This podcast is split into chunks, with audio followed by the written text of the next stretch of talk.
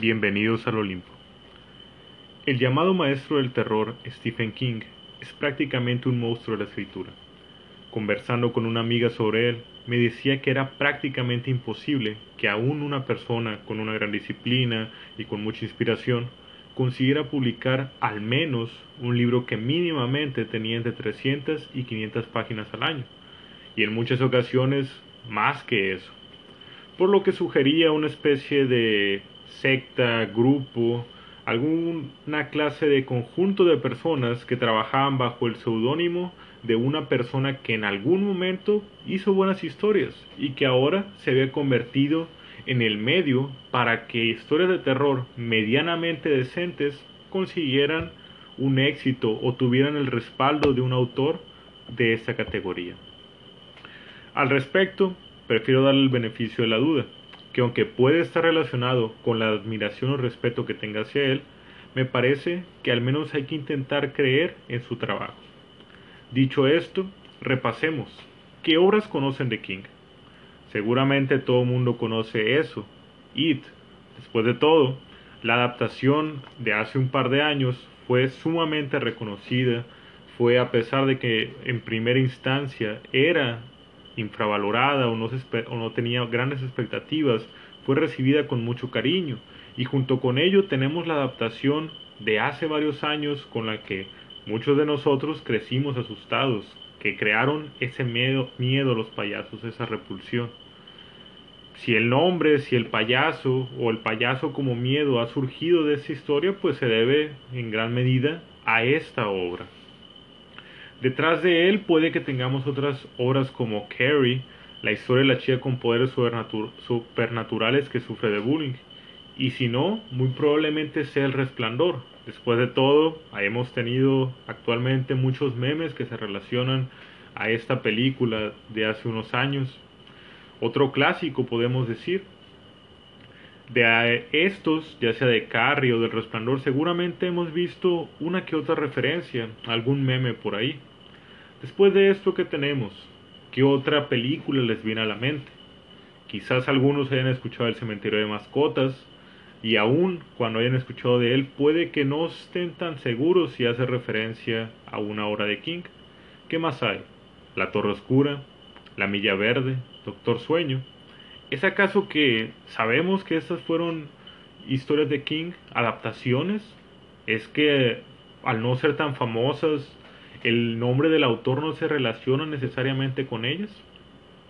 Muy probablemente no conocen todos estos, y quizás ninguno, pero lo cierto es que hay aún muchas más adaptaciones de este autor, que en ocasiones, como mencionaba, ni siquiera sabemos que lo son y aún si damos una mirada a sus libros, son tantos que es casi imposible seguir en la pista. Solamente por mencionar uno, su Opus Magnum, La Torre Oscura, es un libro que consta de siete volúmenes y son volúmenes bastante amplios y varios estudiosos, varios conocedores del tema de King podrán decirles que aun cuando lees estos trabajos se conectan con muchas otras obras de Stephen King. Así que hoy en día que están tan, tan son tan famosos los universos, pues podríamos quizás incluso hablar de un King verso, un Stephen verso, por mencionar alguna clase de, de nombre.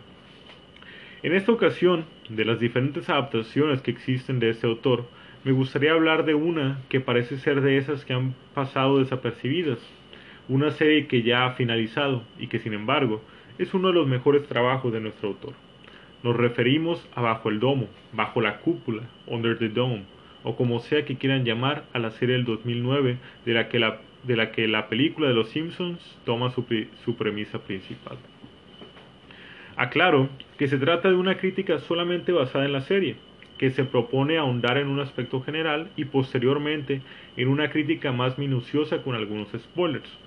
De momento nos enfocaremos en su primera temporada y en esclarecer cuál es la premisa de la serie. Bueno, ya que hemos mencionado, pues tenemos de por medio, por supuesto, una cúpula. Una cúpula gigante que rodea un pueblo y, como otros trabajos del autor, esta vez no se centra tanto en lo sobrenatural o es la apariencia que da a primera vista. Es simplemente una cúpula impenetrable, indestructible, que ha aislado a este pueblo de diferentes maneras con el exterior.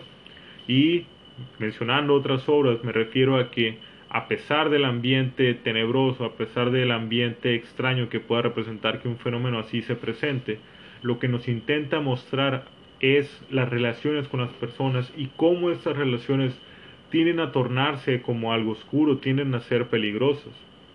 Encontramos que las primeras explicaciones ante, ante la cúpula pues pueden ser de muchos orígenes.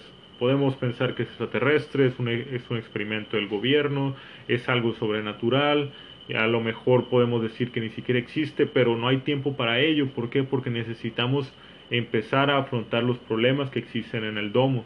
Y déjenme decirles que son bastantes. Repasemos algunos de los personajes principales. Para ello tenemos el sujeto que aparece de la nada, que no reconocen en el pueblo, que, está, que dice que estaba de paso. Tenemos a Barbie. ¿Quién es Barbie?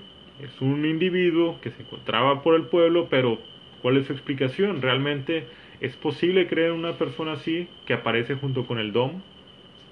Junto a ello, por supuesto, hay otras personas. Hay algunos que hay familiares de, personas que vivían en Chesterville, la ciudad donde se encontraba el domo, cuyos familiares se encontraban fuera de ella. Así que para algunos no es tan difícil de creer.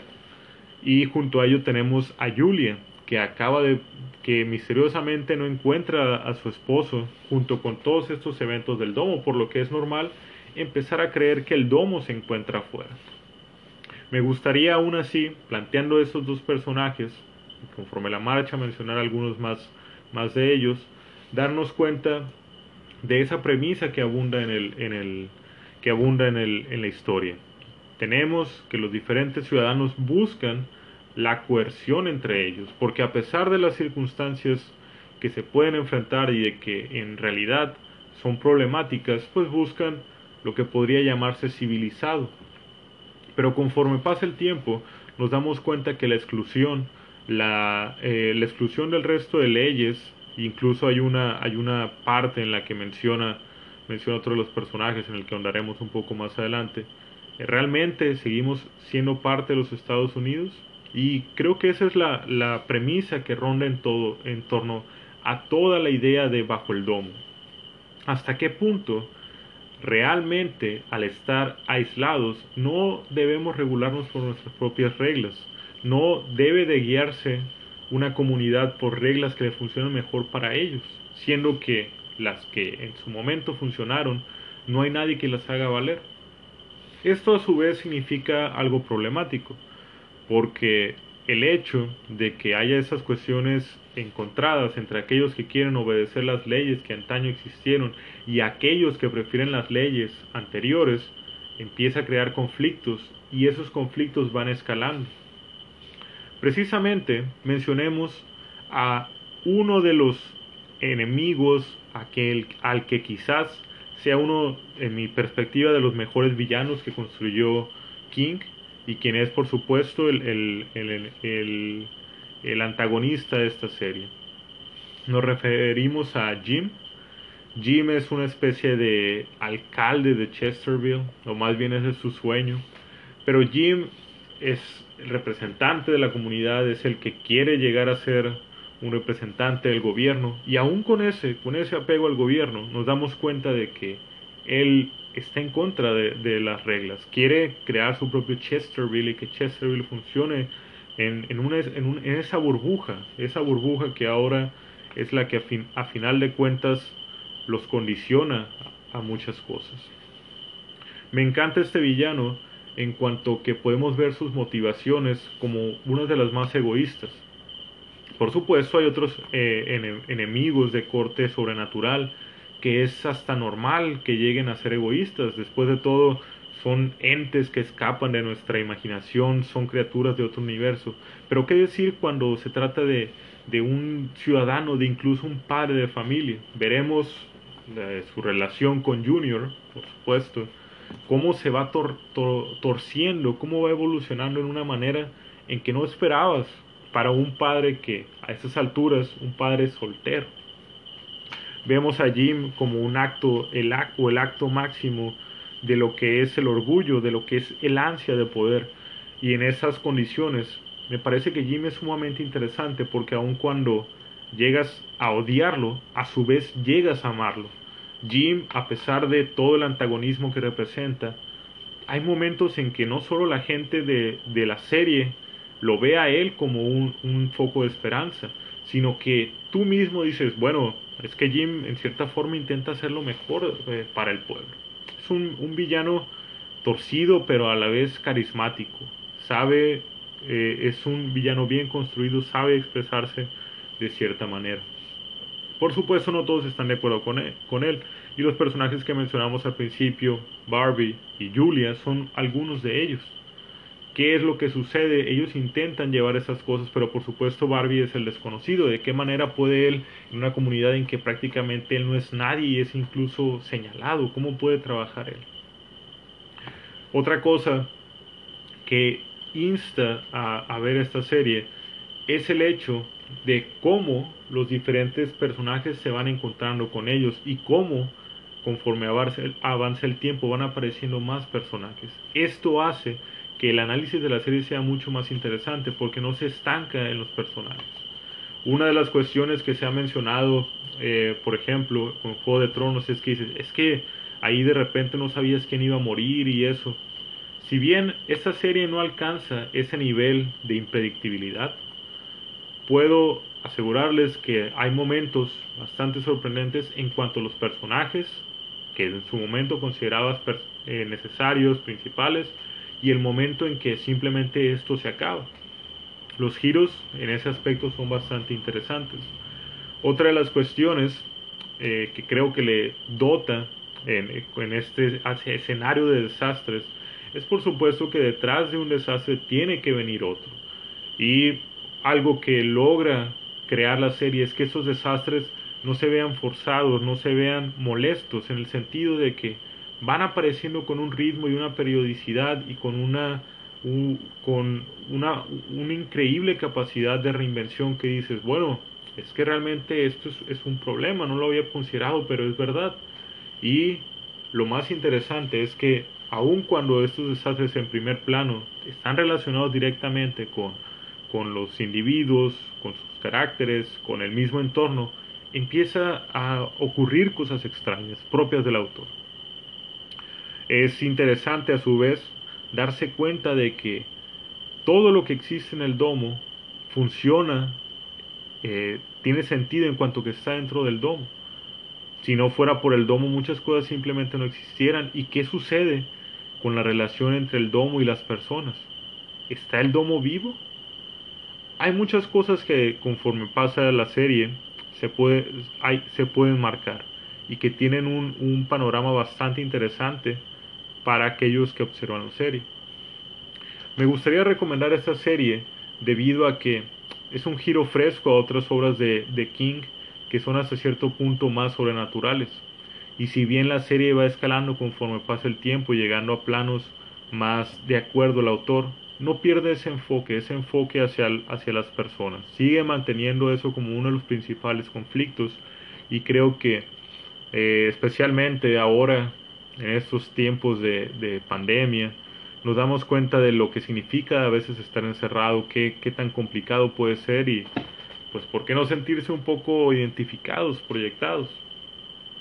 Espero que les haya gustado y posteriormente traeremos otra parte sobre esta serie, hablando un poco más sobre la primera temporada. Un momento tenemos una introducción. Buenas noches, les ha hablado Poseidón.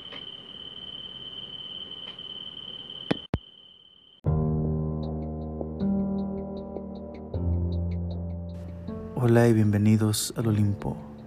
Manteniendo el espíritu de estas fechas, hemos decidido grabar unas pequeñas historias de terror que hoy les contaremos en este episodio. Así que sin más preámbulos, apaguen la luz, dejen que la sugestión haga lo suyo y vamos a lo que vamos, que es a lo que venimos. Y la primera historia es una presencia desconocida. Andrea trabajaba como forense en la morgue de su ciudad. En 10 años había atendido muchos casos incluso los delitos más escalofriantes que ocurrían. Sin embargo, la personalidad de Andrea era fuerte y estaba acostumbrada al trabajo. A pesar de los años, Andrea conservaba su juventud y su apariencia femenina, cargada de sensualidad. Las largas horas de trabajo abriendo cadáveres y haciendo autopsias no había opacado esa belleza enigmática que caracterizaba a la joven forense. La chica vivía sola en una casa enorme que había logrado adquirir con el dinero de su trabajo. No tenía pareja, pues las horas en el trabajo y su carácter fuerte no permitían que se diera la oportunidad de conocer a alguien. Una noche, Andrea atendió un caso especial. Se trataba de un hombre asesinado a cuchillazos por una mujer. De acuerdo a la investigación, el hombre se dedicaba a acosar mujeres y atemorizarlas con actos demoníacos, hasta ese día que alguien le dio su merecido. Andrea continuó su trabajo y se fue a casa para descansar. Entró a su habitación y de inmediato sintió un frío inexplicable, una presencia que jamás había sentido. Tomó una ducha con temor y cuando se recostó con las luces apagadas, comenzó a sentir ruidos fuera de la casa. Solo se le ocurrió grabar lo que ocurría y bajar a ver qué pasaba. En la sala no había rastro de nada. Repentinamente los ruidos se trasladaron a la habitación. Andrea se mostró atemorizada, se recostó en el mueble y ahí se quedó hasta el amanecer. Al día siguiente, al escuchar las grabaciones, pudo notar una voz masculina que decía, si volteas hacia atrás, será la última vez que veas en la vida. Andrea dio un sobresalto. No podría creer lo que estaba escuchando. Giró rápidamente la cabeza a sus espaldas por inercia y se quedó pasmada ante lo último que pudo ver. No des la vuelta. La siguiente cuento, Pedrito y Juanito, los gemelos traviesos. Pedrito y Juanito eran inseparables. No en vano eran hermanos gemelos y estaban entre los pocos niños de su edad que quedaban en el pueblo. Hacía años que la gente había empezado a migrar a la ciudad y los pocos jóvenes que permanecían en el pueblo lo hacían más por apego a sus mayores que por un deseo real de quedarse. Los padres de Pedro y Juan no eran la excepción. Más de una vez se habían planteado hacer maletas y arriesgarse a empezar una nueva vida en la ciudad, alejados de la monotonía del campo y el, y el pesado trabajo de arar y sembrar los cultivos. Pero la idea de que sus hijos se criaran entre coches, humo y los peligros propios de las grandes urbes les frenaban. Aunque, claro, eso también tenía su contra los niños prácticamente estaban solos, no tenían muchos amigos con los que jugar. Los gemelos eran conocidos en todo el pueblo por sus travesuras. Es normal a esa edad que los niños sean inquietos, y más cuando se aburren por no tener amigos con los que correr y jugar. Pero los pequeños no paraban con sus pillerías, y muchos ancianos del pueblo ya estaban hartos de ellos. Incluso Incluso más de uno le había dado una bofetada a alguno de los gemelos, o había ido con el cuento a sus padres o al cura, quienes a su vez ya les habían pegado más de un tirón de orejas. Su curiosidad no tenía límites y aprovechaban cualquier despiste para colocarse en la casa de un vecino o espiar por una ventana. Como en todos los pueblos en el que residen los niños había un viejo huraño uno de esos abuelos que escarreaba ibias y con mal carácter, al que pocos echan de menos cuando mueren.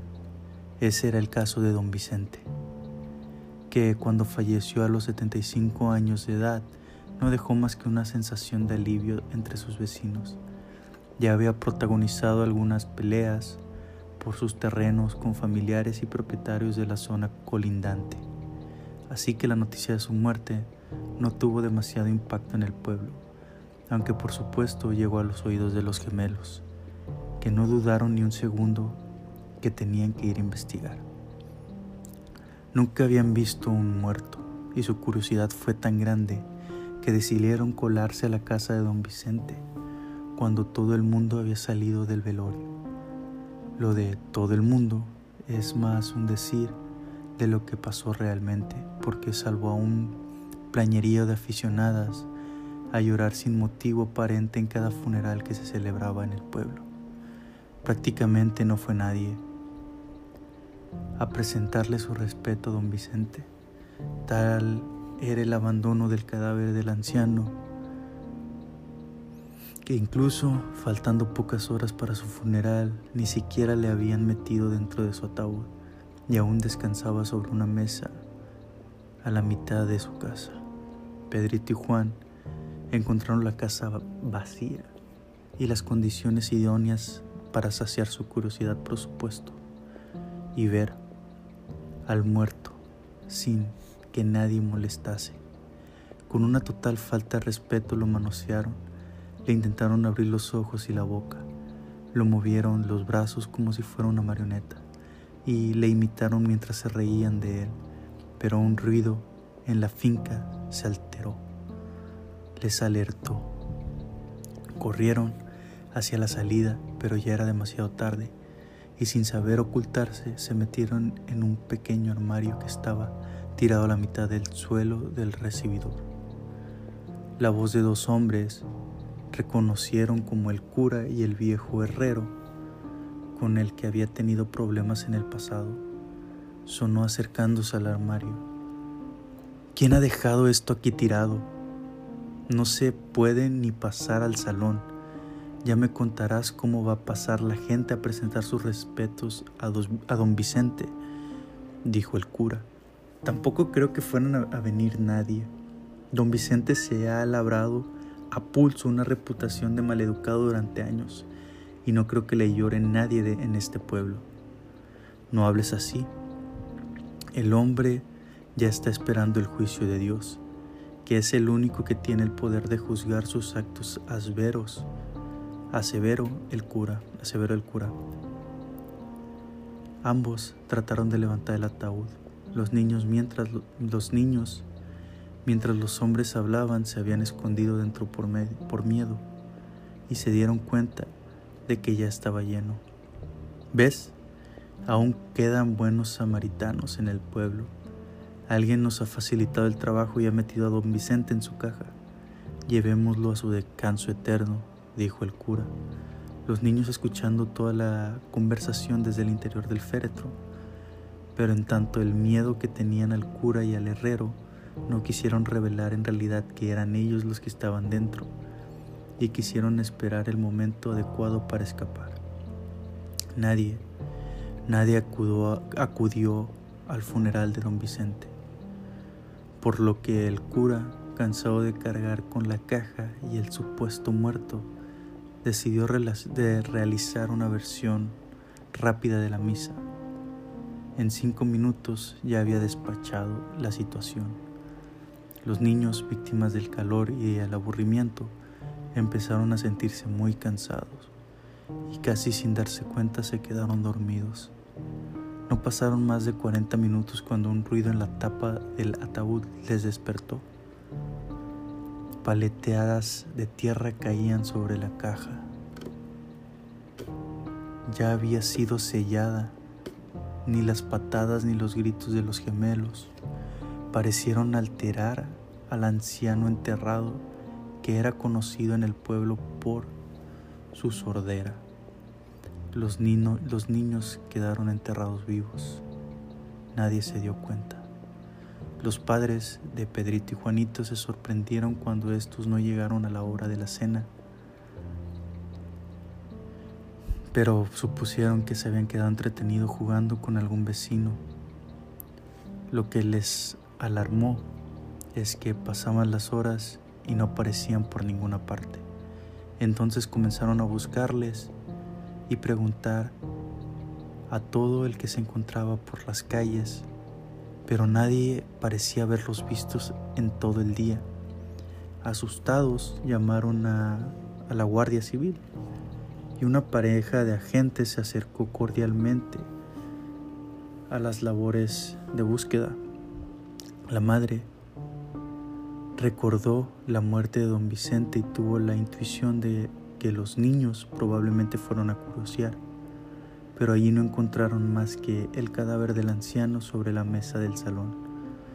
Los vecinos se alarmaron cuando encontraron al muerto aún sin enterrar y rápidamente llamaron al cura. ¿Cómo? ¿Cómo que no está enterrado?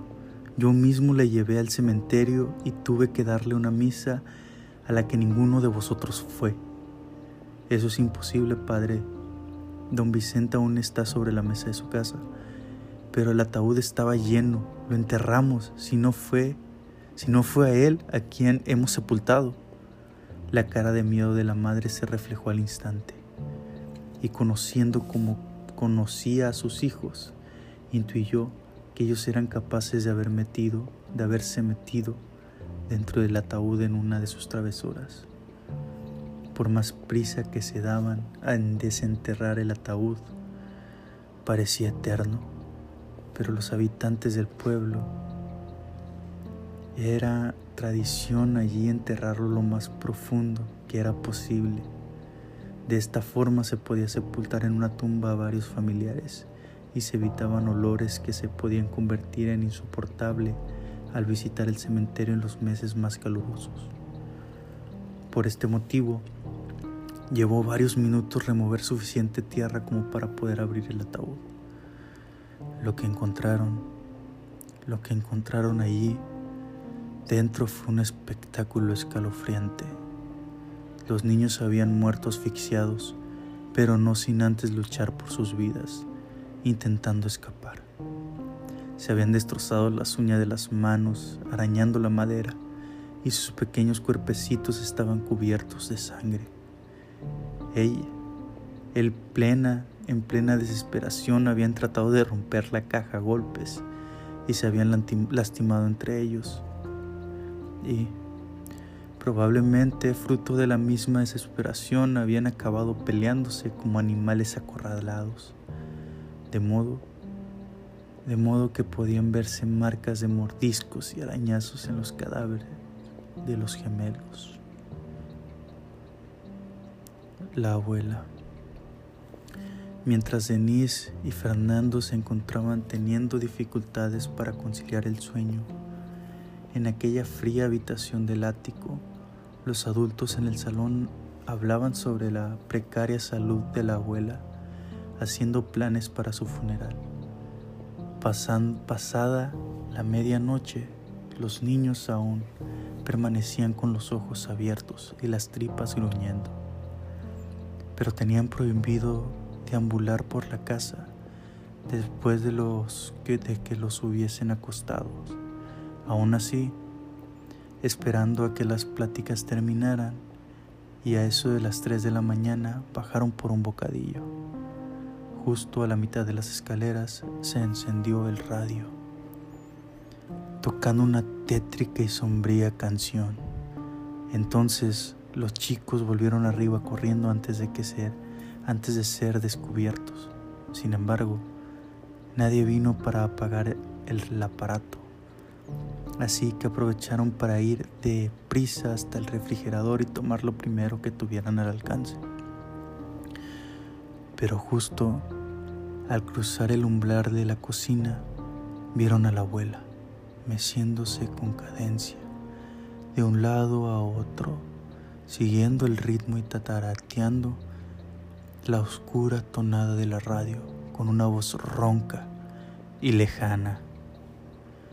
Al sentir que los niños estaban a sus espaldas, les dijo que tomaran unas albóndigas y también les enseñó el escondite de las galletas, de las galletas secretas, para que la comieran todos si así lo deseaban.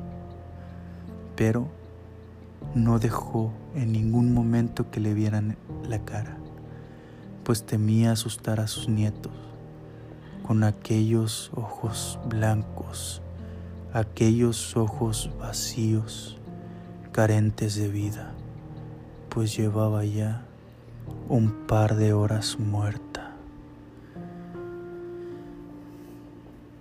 Bueno, esas fueron las tres historias de terror. Si quieren saber más historias de terror, creepypastas, leyendas de cualquier tipo, dejen en los comentarios en YouTube o mándenos DM o, en Instagram, manden, comenten en Facebook o en Twitter y los estaremos leyendo. Si les gustó, se pueden suscribir al canal, darle seguir en las otras, en las otras páginas, en Anchor del podcast. Eh, les ha hablado Hades. Hasta la próxima, mortales. Nos vemos. Hola y bienvenidos al Olimpo. Por la temática de Día de Muertos durante este mes o medio mes, vamos a estar subiendo contenido sobre la muerte, sobre esta, sobre esta festividad, las razones de la cultura y el entendimiento de la muerte en la cultura mexicana, pues que somos de México. Entonces vamos a estar viendo eso durante este periodo. Y hoy vamos a comenzar con la película de Macario de 1960, una película mexicana bastante interesante, muy buena, ganó muchos premios, cumple 60 años este año y es una película bastante densa, se puede decir, en tanto la interpretación que se le puede dar, los mensajes que tiene, las diferentes líneas que, que vienen en ella. Y por eso vamos a analizar un poco eso, esa temática, la temática de Día de Muertos al inicio de la película, como cómo se va desdoblando todo el tema y cómo termina con la muerte y el personaje de Macario, que hay más que una simple lectura cultural de la película se puede decir. Entonces, sin más preámbulos, vamos a lo que vamos, que es a lo que venimos. Y a lo que venimos hoy es hablar de Macario. Muy bien, es una película de 1960 eh, dirigida por Roberto Garbaldon, perdón, eh, y el actor es Ignacio López Tarso, el actor que interpreta a Macario, que la actuación, a decir verdad, me gusta mucho, la de Macario. Entonces, la película inicia con esta familia y con este personaje eh, que viven en la pobreza extrema. Él es un leñador, se puede decir. Corta y lleva leña para venderle al panadero. Entonces, es una persona con seis hijos, cinco o seis hijos, y no les alcanza mucho el dinero como para comer algo más que frijol y, tortillas. Y así es como inicia la película. Estamos en eh, justamente en el Día de Muertos, que están viendo la, los adornos, los arreglos, las calaveras, las calaveritas, las velas que la mamá está preparando los, la ofrenda para sus muertos. Entonces uno de los niños le pregunta, bueno, le dice que los muertos de el señor Ramírez, si mal no recuerdo, o sea, la persona más acaudalada del lugar, le preparó una ofrenda enorme y le dice que si ellos no van a hacer eso, que si no le van a poner algo más que comer y le dice no, porque nuestros muertos van a comer lo que nosotros podemos comer, le dice la mamá a la niña. Ya empezando con esa demarcación sobre esta diferencia de clases, ¿no? Que ocurre sobre la película durante el momento del virreinato, donde está la Santa Inquisición. Muy bien. La película se critica esto para empezar, entonces durante cuando salen a la, al pueblo que va Macario a vender sus, sus palos que, que lleva para la... Llega antes con uno que hace velas, con un señor que hace velas. Entonces cuando entra, mira al tipo que está haciendo velas y dice que es demasiado es demasiado el trabajo que tienen hoy y, las, y los pedidos y que no sean abasto y que si los puede esperar. Entonces aquí se comienzan a presentar las velas que sea como sea siempre tiene que estar en el altar, porque la vela guía en un momento el camino, es la luz para que puedan llegar. Entonces, ahí es cuando se, se presenta el primer cuestionamiento que tiene Macario o el primer sentimiento de Macario acerca de la muerte, pues el, el que vende las velas le dice, le dice que la muerte, que siempre traemos a la muerte con nosotros, pero que está escondida ya sea en el hígado, en un riñón, incluso en el corazón que un día se puede tener. Entonces esas palabras retumban a Macario. Entonces ese es el primer, ese es el anuncio de, de que Macario se va a topar otra vez con la muerte. Entonces cuando los niños van caminando encuentran un lugar donde está todo, toda la ofrenda bien adornada, con mucha comida. Entonces uno de los hijos dice que cuando que si él cuando se muera va a poder venir a comer de esa ofrenda. Y le dice la, la mamá que no, que la ofrenda es de cada familia. Entonces que eso se diferencie también, que hasta los muertos pueden presumir a los, a los pobres en esta situación, en esta precariedad en México, que de hecho no ha cambiado mucho esta situación de extrema pobreza en el país. También en ese momento, Macario que va pensando sobre esas palabras, que le dice que el, el que hace las velas y las vende, que siempre que hay que tratar bien y cuidar bien a, nuestros muertos, pues pasamos más tiempo muertos que vivos. Entonces tenemos que cuidar eso. Y ahí es como cuando comienza estas ideas de, de Marcario y sigue pensando en la muerte. Al inicio de la película. Entonces cuando llega a, donde vende leña, en donde el pan, entonces mira un guajolote que mandaron a hacer unos guajolotes, el hombre más rico del pueblo. Y Macario se le queda viendo el guajolote con ojos de deseo, con hambre. Entonces cuando van caminando por la iglesia que ya se dirigen a su casa, miran a los guajolotes cocinados, caminar por ahí, irse a donde deben ir. Entonces Macario se les queda viendo y luego se sienta y la esposa sabe lo que está pensando Macario y simplemente pone la cara triste. Entonces nos presentan un Macario harto, cansado y con hambre, hambriento, muriéndose de hambre, dice él. Entonces te muestran cómo es que este guajolote se va a convertir en el objeto de deseo y en el símbolo del hambre, del hartazgo del personaje de Macario, que todo significa ese, ese pedazo de guajolote o ese guajolote. Entonces, cuando llega a casa y le sirven el frijol, Macario dice sin ánimos, hay que, eh, gracias a Dios por nuestros alimentos de hoy. Entonces se comienzan a comer y lo dice sin ánimos y un poco molesto. Entonces ve cómo los niños están peleando por la comida y piden más y piden nada más y se le va el apetito y les entrega el plato. Pero bueno, así va desarrollándose la película, nos presentan el guajolote como este pináculo angular de lo que de o el que va a mover todo esto, el, deseo de Macario. Entonces Macario, como un niño enmulado, enojado, decide no comer. Decide no comer porque él quiere comerse un guajolote para él solo. Y dice él que no es porque sea malo, pero quiere eso para él solo. Le dice, le dice a su mujer. La mujer se roba un guajolote. Y aquí no vamos a brincar porque es mucho lo que se puede decir. Ya hablamos de esta brecha dimensional entre los pobres y los muy pobres y los muy ricos. Entonces, Macario evita comer incluso cuando está, pues, tiene mucha hambre y dice él que no va a comer nada uh, y prefiere no comer nada y morirse de hambre porque siempre, se siempre ha sido un muerto de hambre y siempre tiene hambre pero que está harto de comer esos frijoles. Entonces la esposa se roba un guajolote y se lo, y se lo cocina y se lo da y se lo da a escondidas y le dice vete porque si no los niños te van a pedir y sabe bien que si le piden a Macario, Macario les va a dar el guajolote a los niños. Entonces Macario se va con el guajolote eh, para comérselo el solo.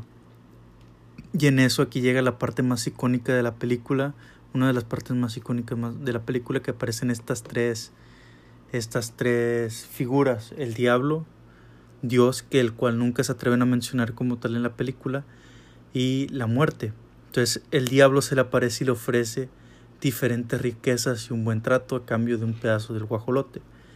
Pero Marcario dice que no, que él no le va a entregar nada a él porque él quiere comerse solo el guacolote y porque él puede estar haciéndole una trampa a él, a Macario.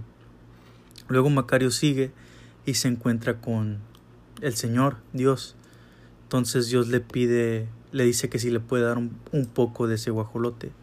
Le dice Macario que no, que con todo respeto que él piensa que él solo quiere el gesto y como quiere este gesto dice no vas a hacer después que de que te dé este pedazo de guajolote que sienta yo culpa. Y esa es una cosa muy interesante porque desde esa época se nota que muchos sabían que el medio de la religión es la culpa. Sentir culpa es lo que es de las cosas que más mueve a la religión y lo mantiene más resguardado. Entonces, Macario le dice que no me vas a hacer sentir culpa y vas a hacer que lo comparta con toda la familia, le dice Dios. Le dice Macario Dios.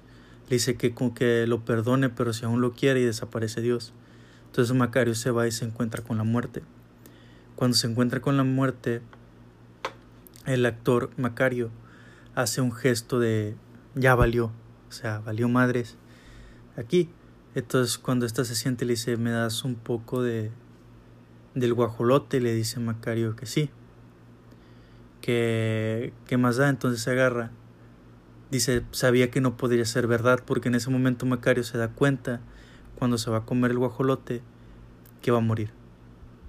Entonces dice, ya sabía que no podía ser verdad que me pudiera comer todo el guajolote yo. Entonces Macario quebra, rompe el guajolote a la mitad y le dice, cuando le pide la muerte y le da y le dice, la muerte le pregunta, ¿por qué? ¿Por qué has pedido, por qué me has dado a mí si los otros te pidieron y no les diste? Le dice. Dice, porque el diablo me iba a hacer tranza, me iba a estafar, dice él.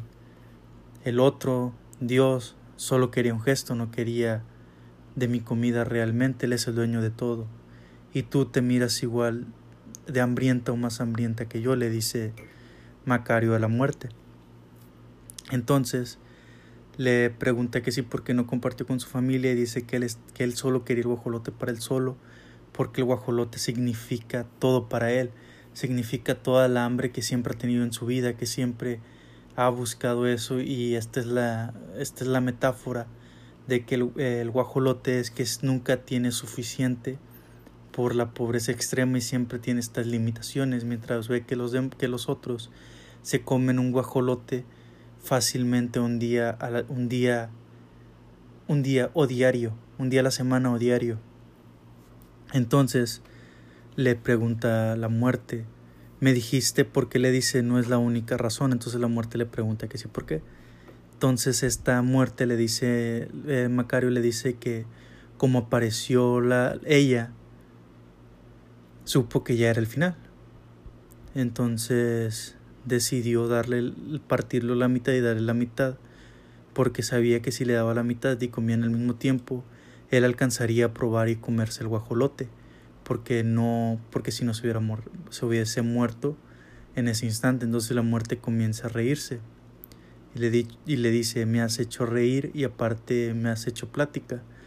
Le dice, porque como debes saber, no suelo tratar a los humanos. Entonces Macario se ríe y le dice, pero si tú eres la muerte, le dice, sí, no tengo, he pasado con ellos, pero no hablo con ellos, le dice la muerte.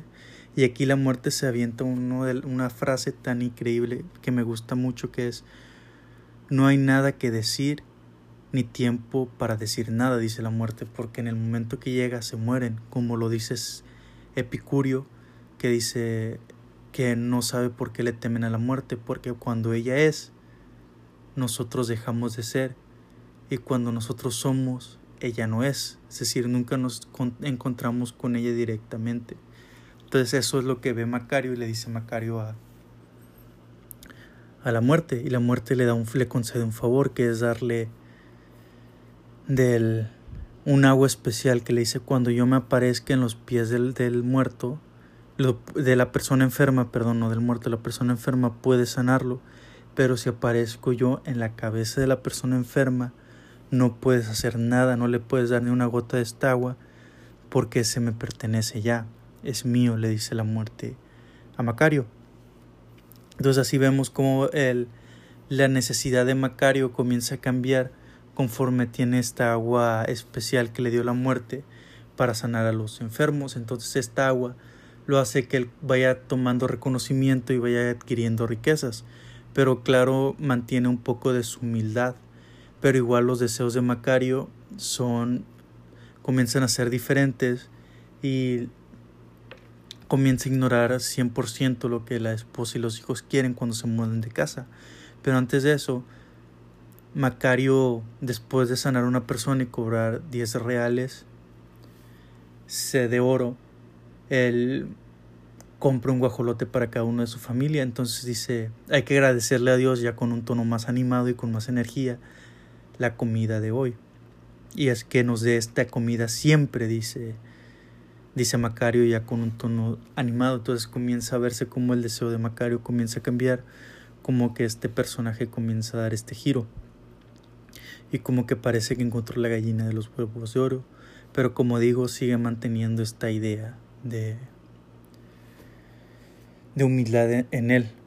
Entonces, aquí vamos a brincarnos un poco lo que es cuando Macario comienza a tener toda esta esta buena vibra, comienza a sanar a las personas, a ayudarlas, que uno de los médicos, que este me pareció un chiste, la verdad, que es que dice, está interviniendo al labor de la ciencia cuando unos momentos antes nos dice que el doctor le tenía puestas sanguijuelas para que sanara a una enfermita, lo cual Sabemos hoy que era una estupidez y seguro sabían en esa época.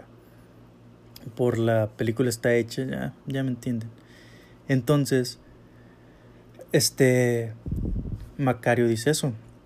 Entonces este doctor acusa a Macario de brujería. Entonces vienen los de la Santa Inquisición para llevarse a Macario, pero sin que nadie se dé cuenta para no armar un alboroto y que se arme una revolución. Entonces se llevan a Macario acusándolo de brujo por la manera en que él trabaja y no pueden entender que me parece muy interesante esta crítica, que la lógica de estas personas era que como Macario estaba haciendo algo que al parecer era bueno, pero que no les daba nada que ganar a ellos, a exactamente y concisamente que no podían entender por qué una persona humilde y pobre tenía esta capacidad y no una persona con más, más acomodada. Entonces, ellos no pueden creer que sea un buen poder, sino que es una que es magia negra, lo mal entendido, lo que no se puede comprender tiene que ser malo, lo desconocido. Les acusan a Macario de, de, de brujo y lo llevan a juicio, pero lo llevan a juicio y en secreto porque un sacerdote les pide que lo hagan así, porque el dinero que está ganando la iglesia con, estos, con esto que está haciendo Macario es mayor. Entonces, aquí viene una, algo interesante y una escena interesante, que comienzan a llamar este poder demoníaco o del diablo, y Macario dice que es más algo así como algo de Dios y nadie le cree. Después le ponen una prueba que Macario pasa y dice no es un farsante, entonces sí es un es, es brujo, es brujo. Pero entonces cuando el virrey, me parece, tiene a su hijo enfermo y está a punto de morirse, este uno de sus consejeros, una persona que está ahí, dice que es un poder milagroso. Entonces llega la esposa y dice que tal vez es cierto que es un poder milagroso y este por guardar las apariencias no quiere llamar a Macario, pero la mujer que está desesperada por su hijo no le importa y piensa ir ella. Pero en cuanto ve esto, el, virrey manda llamar a Macario y dice, si tú logras sanar a mi hijo, si él no se muere, voy a decir que tu, que tu poder no es diabólico, no es malo, no es del diablo, sino que es bueno, es de Dios, es de la Virgen, le dice el virrey a Macario, ya condicionando este poder de Macario y ya cambiándolo según la ventaja y la necesidad que tienen las personas con poder. Y esto me parece muy interesante porque el discurso de la película va en esas dos vías, no nada más en un entendido de la muerte eh, la vida y la muerte, el Día de Muertos, que se va dividiendo la, la, película en diferentes textos y en diferentes partes, como es el Día de Muertos, con, comienza con esta cultura, la ofrenda, y luego va desarrollándose con el tema sociopolítico, el tema económico y todo eso hasta culminar en, en la idea de muerte y de la vida al final de la película, en el desenlace.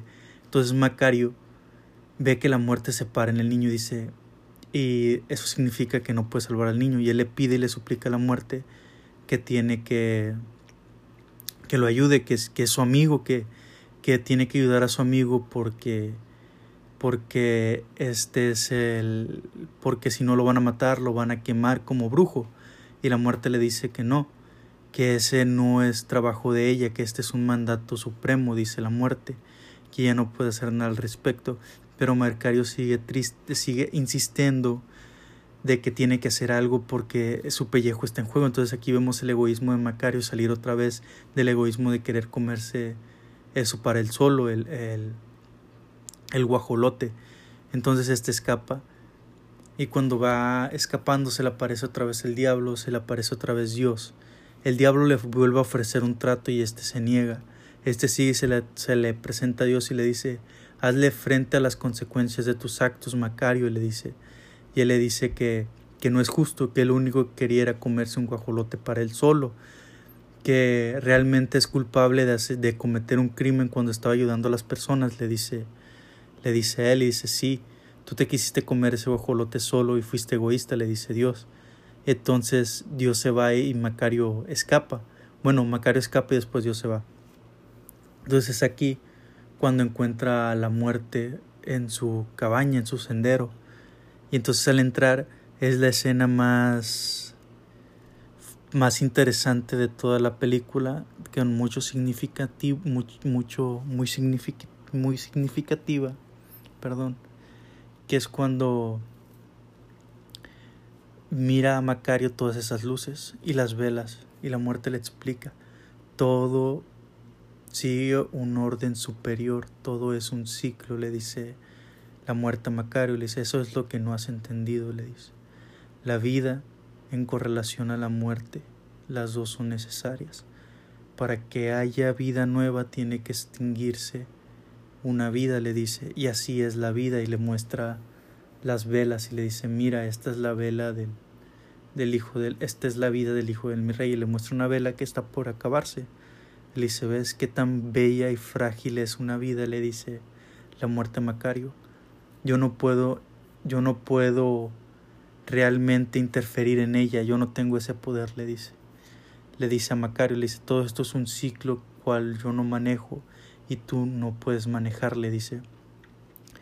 Esta vida se consume o queda larga por las velas, le dice, todos tenemos ya una fecha de muerte desde el momento en que nacemos. Entonces toma sus dedos y apaga la vela del, del hijo del virrey. Le dice, ya está muerto el hijo del virrey. Yo no puedo ir contra este orden, yo no puedo ir contra este ciclo, le dice a Macario. El Macario le pregunta por su vida. Le dice Macario, y le dice a Macario la muerte. Mira, esta es tu vida, Macario. le dice, pero si ya se está apagando la, el fuego, le dice Macario la muerte. Y la muerte le dice, sí. Y le dice, no puedo hacer algo, por favor, este, ayúdame, sálvame. Le dice, no puedo hacer nada, Macario. La vida no es así, la muerte tampoco. Yo no puedo hacer nada al respecto y tú tampoco. Entonces está a punto de apagarla y Macario se la arrebata de las manos. Le dice, Macario, no tiene sentido que corras o que huyas. La vela ya está por acabarse, ya está por consumirse y Macario se va.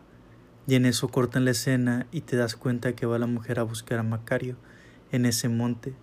Y entonces es cuando encuentras a, cuando encuentran a Macario que se murió por comerse todo el, el guajolote el solo. Bueno, la mitad del guajolote el solo por indigestión. Entonces, por ingestión, perdón.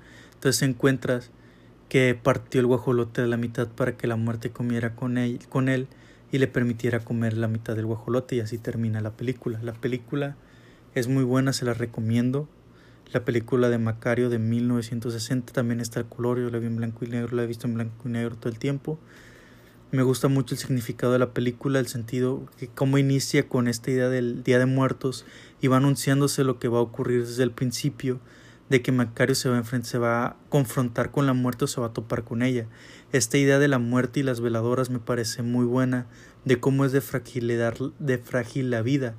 El personaje del que vende las velas que te, que te dice la muerte está en todas partes y solo es cuestión de, tiempo. Y como en la cultura mexicana, la muerte hasta cierto punto nunca está entendida como mala, excepto por Macario cuando siente este miedo. Cómo implementa la idea religiosa y la política como un subtexto que no debe interesar mucho, pero al que al mismo tiempo suele marcarse bastante cuando hablan de esto. La idea del guajolote como los deseos de Macario, como todo el hambre que siente este personaje y a la cual no puede rechazar aún le cueste la vida, que es lo que vemos durante toda la historia. Pero la idea de muerte es bastante interesante como el inicio de, de la historia con esta idea de del Día de Muertos, la calaverita, la, la calaverita, este, todo este significado, la ofrenda de la comida, de cómo es diferente la ofrenda también y el regreso de las personas en tanto que seas pobre o seas rico también y no puedas consentir a esa persona que viene, pero que sin embargo se sigue poniendo la ofrenda para sentir la, el regreso de estas personas del otro mundo. Ok, hasta aquí la dejo. Este.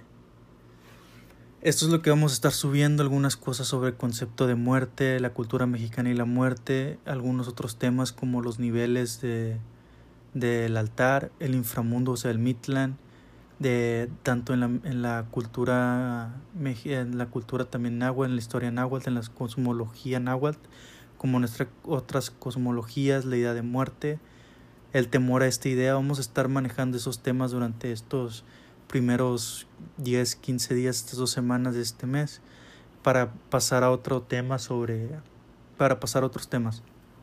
Entonces, eh, si esto es todo, ya saben, si les gustó, pueden buscarnos en nuestras redes sociales que siempre las dejo en la descripción. Eh, eh, suscríbanse al canal de YouTube, por favor. Y les ha hablado Hades. Hasta la próxima.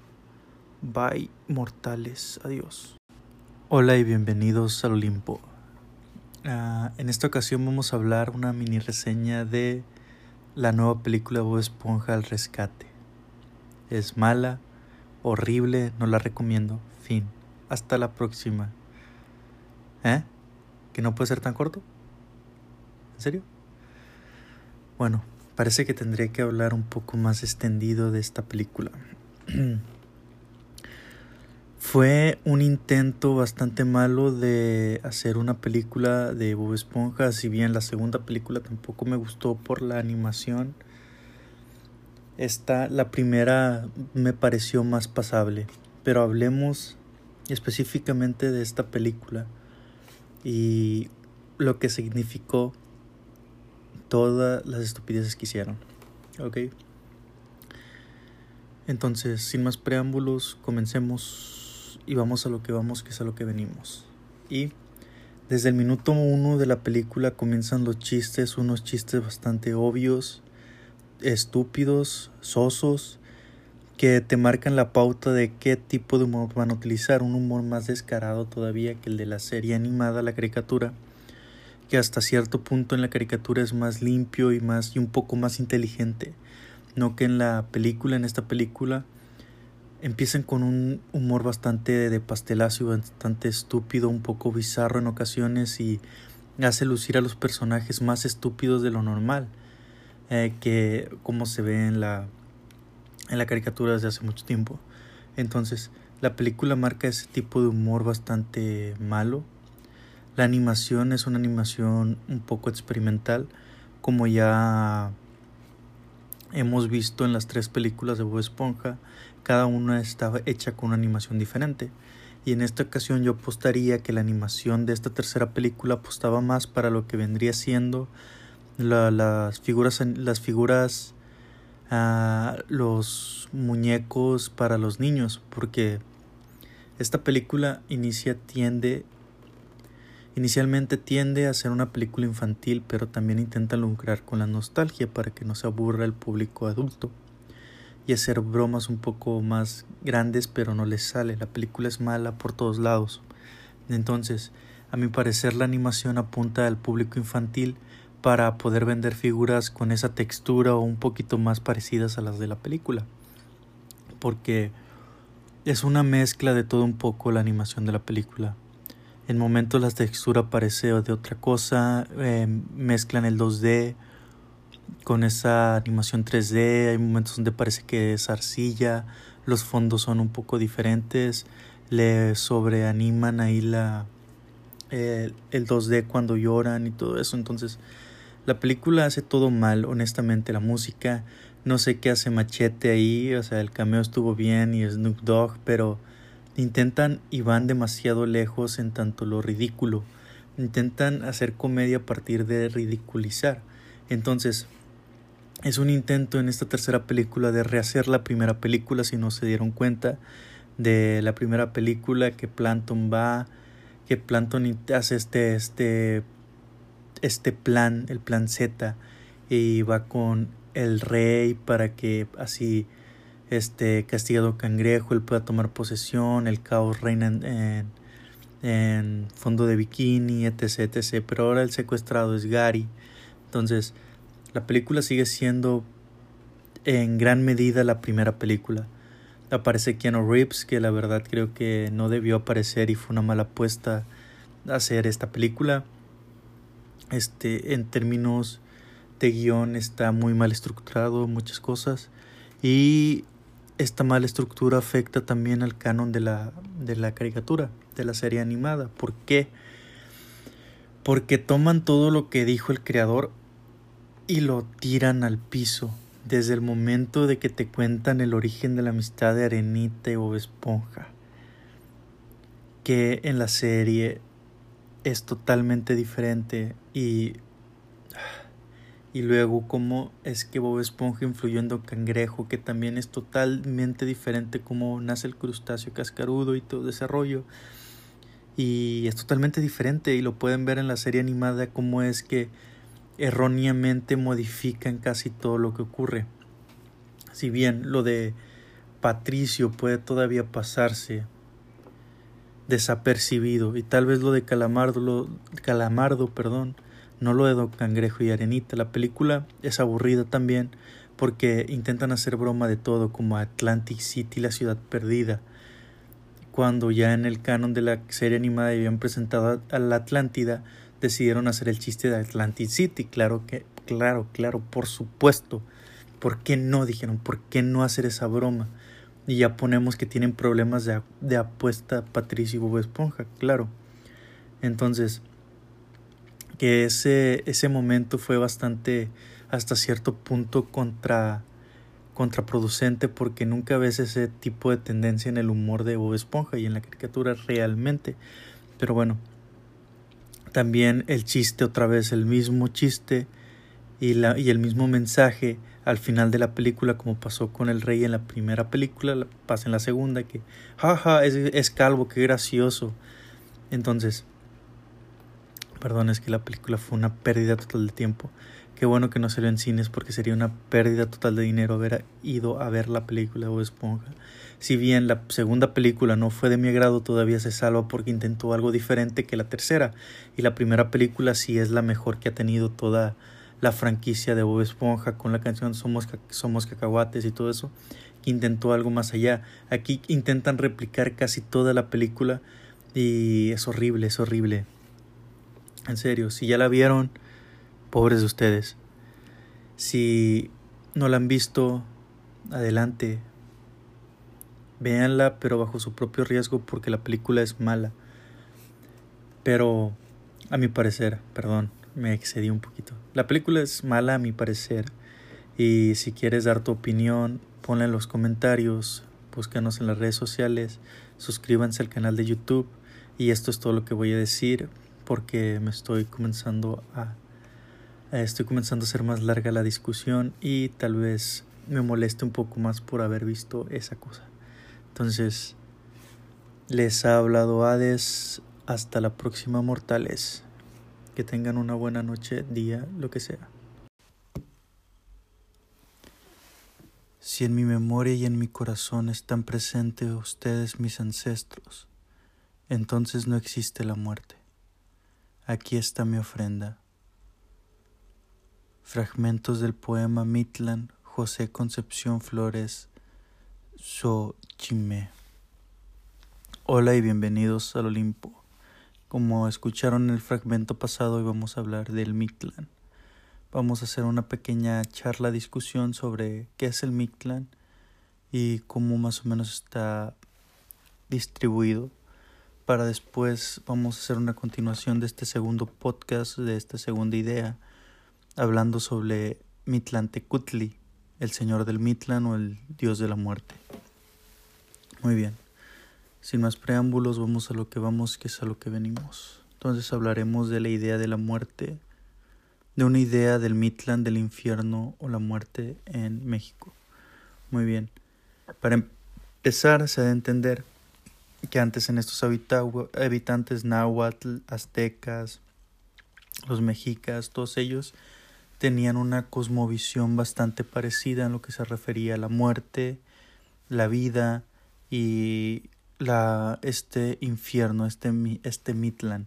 Y Mitlan no es en sí mismo el, el inframundo mexicano es, o el lugar donde no hay ningún hoyo para que entre luz o viento, sino que el Mitlan es el lugar más general o normal donde llegaban los muertos. Pero existían otros tres lugares reservados para aquellos que morían de diferentes maneras, ya sean los que morían por ahogamiento tenían su propio espacio, los que morían, los bebés no nacidos que morían eh, prematuros o después de nacer ellos tenían su propio lugar y luego los que los guerreros los guerreros y otros soldados eh, y chamanes también tenían su propio lugar y el Mitlan era para aquellos que morían por enfermedades y por vejez, pero los otros, los que morían ahogados, eh, se iban al reino de Tlaloc, donde era como un paraíso para ellos de aguas. Los segundos, bebés no nacidos y, nacidos que murieron muy jóvenes, se iban a un lugar donde había un árbol nodriza que los alimentaba, y los otros se iban a un lugar donde podían descansar. Entonces, en la idea mexicana, antes de que México fuera México en esta visión, es muy importante la idea de dualidad. Por lo que para los náhuatl, como los aztecas y todos, y todos habitantes de esta región, era entendido que la muerte no era algo malo, sino era la continuación de esta dualidad, o sea, que es algo completamente necesario, como los trece cielos y los nueve niveles del infierno. Entonces se creía que la vida que presupone la muerte es algo que siempre estará en correlación y que es muy importante respetar la muerte. Entonces dividían de cierto modo la vida y la muerte y decían que al muerto le corresponde lo que al muerto y al vivo lo que al vivo. Entonces por eso no era un, un odiar ni festejar la muerte, sino es un respetar al muerto y la muerte. Entonces se creía que se moría en cuatro años y durante esos cuatro años se tiene que hacer un viaje donde tienes que pasar las, las pruebas del mit de para poder entrar a este al Mitlán o a los otros reinos del, del inframundo. Por lo que este se ponía se decía que en estos cuatro años se regresaba a la a la tierra. Decía que la tierra nos prestaba vida y nos dejaba caminar y alimentarnos de ella, pero al morir nosotros íbamos a ser alimento de la tierra, de la diosa tierra, dicen ellos. Entonces, por esa razón, eh, se ve a la tierra como una parte de la, de la muerte, como parte de la vida. Entonces nosotros consumimos y pedimos prestados de la diosa tierra y eventualmente se nutrirá de nosotros. Ese es el trato y esa era la visión. Por eso la muerte nunca ha sido una visión eh, oscura o negativa para nosotros, sino más bien es una visión cooperativa y bastante interesante. Entonces, durante este, este planteamiento podemos ver que durante esos cuatro años de que nos, nos mantenemos nos estamos muriendo, que estamos pasando las pruebas. Algunos, en algunos lugares, algunas regiones, se encerraban a los, a los muertos y se quemaban a sus perros, a sus mascotas, para que ésta nos acompañara durante las pruebas. Y en otros dicen que realmente el cholo escuincle o el pedro, tiene que ser perro pardo. El nos puede reconocer cuando nos morimos siendo su amos y vamos a pasar la primera prueba. Eh, Chiconahuapan, el lugar de los perros. Entonces ese es el primer nivel y la primera prueba donde el perro, el choloscuintle o el perro pardo nos llevaba, ahí nos cruzaba por el río eh, de Chinahuapan. Entonces nos dejaban hilo eh, y nos preparaban a los muertos con estas ofrendas que eran para pasar las pruebas y hacer las pruebas. O sea que aquí no tenía ningún valor el oro o alguna reliquia.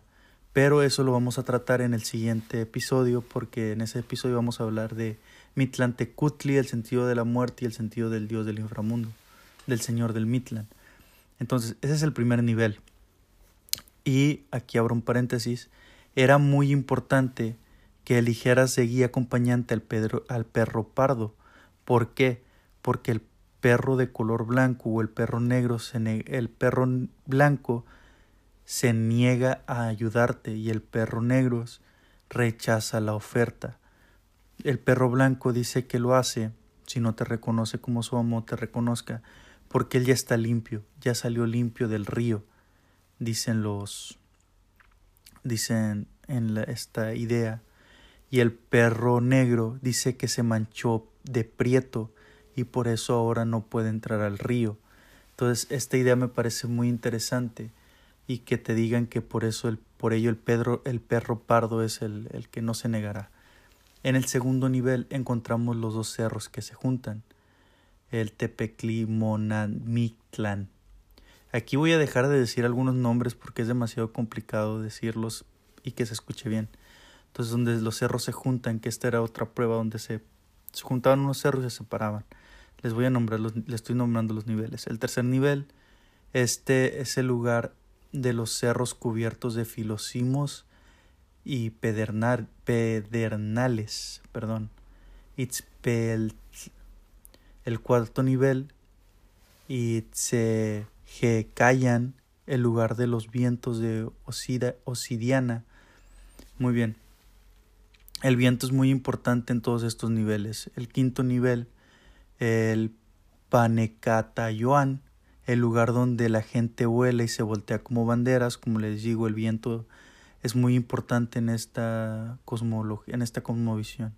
Sexto, sexto nivel, Timiminaloayan, el lugar donde la gente es flechada.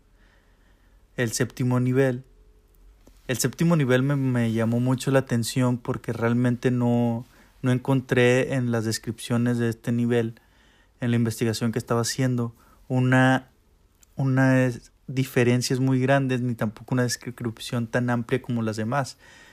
Y este es el lugar donde los jaguares te abren el pecho y se comen tu corazón. Eso es muy interesante, me llamó mucho la atención, porque realmente si van a las pirámides, donde están las piedras de sacrificio, donde lo que te venden ahí, las, las artesanías, el jaguar, y en, toda la, en muchas de las pinturas rupestres que se encuentran como figuras, está siempre ese jaguar comiéndose el corazón de esa persona. Pero, curiosamente, el, solo se habla del Mitlan y no se habla ni se utiliza tanto la idea de Micatlecutli.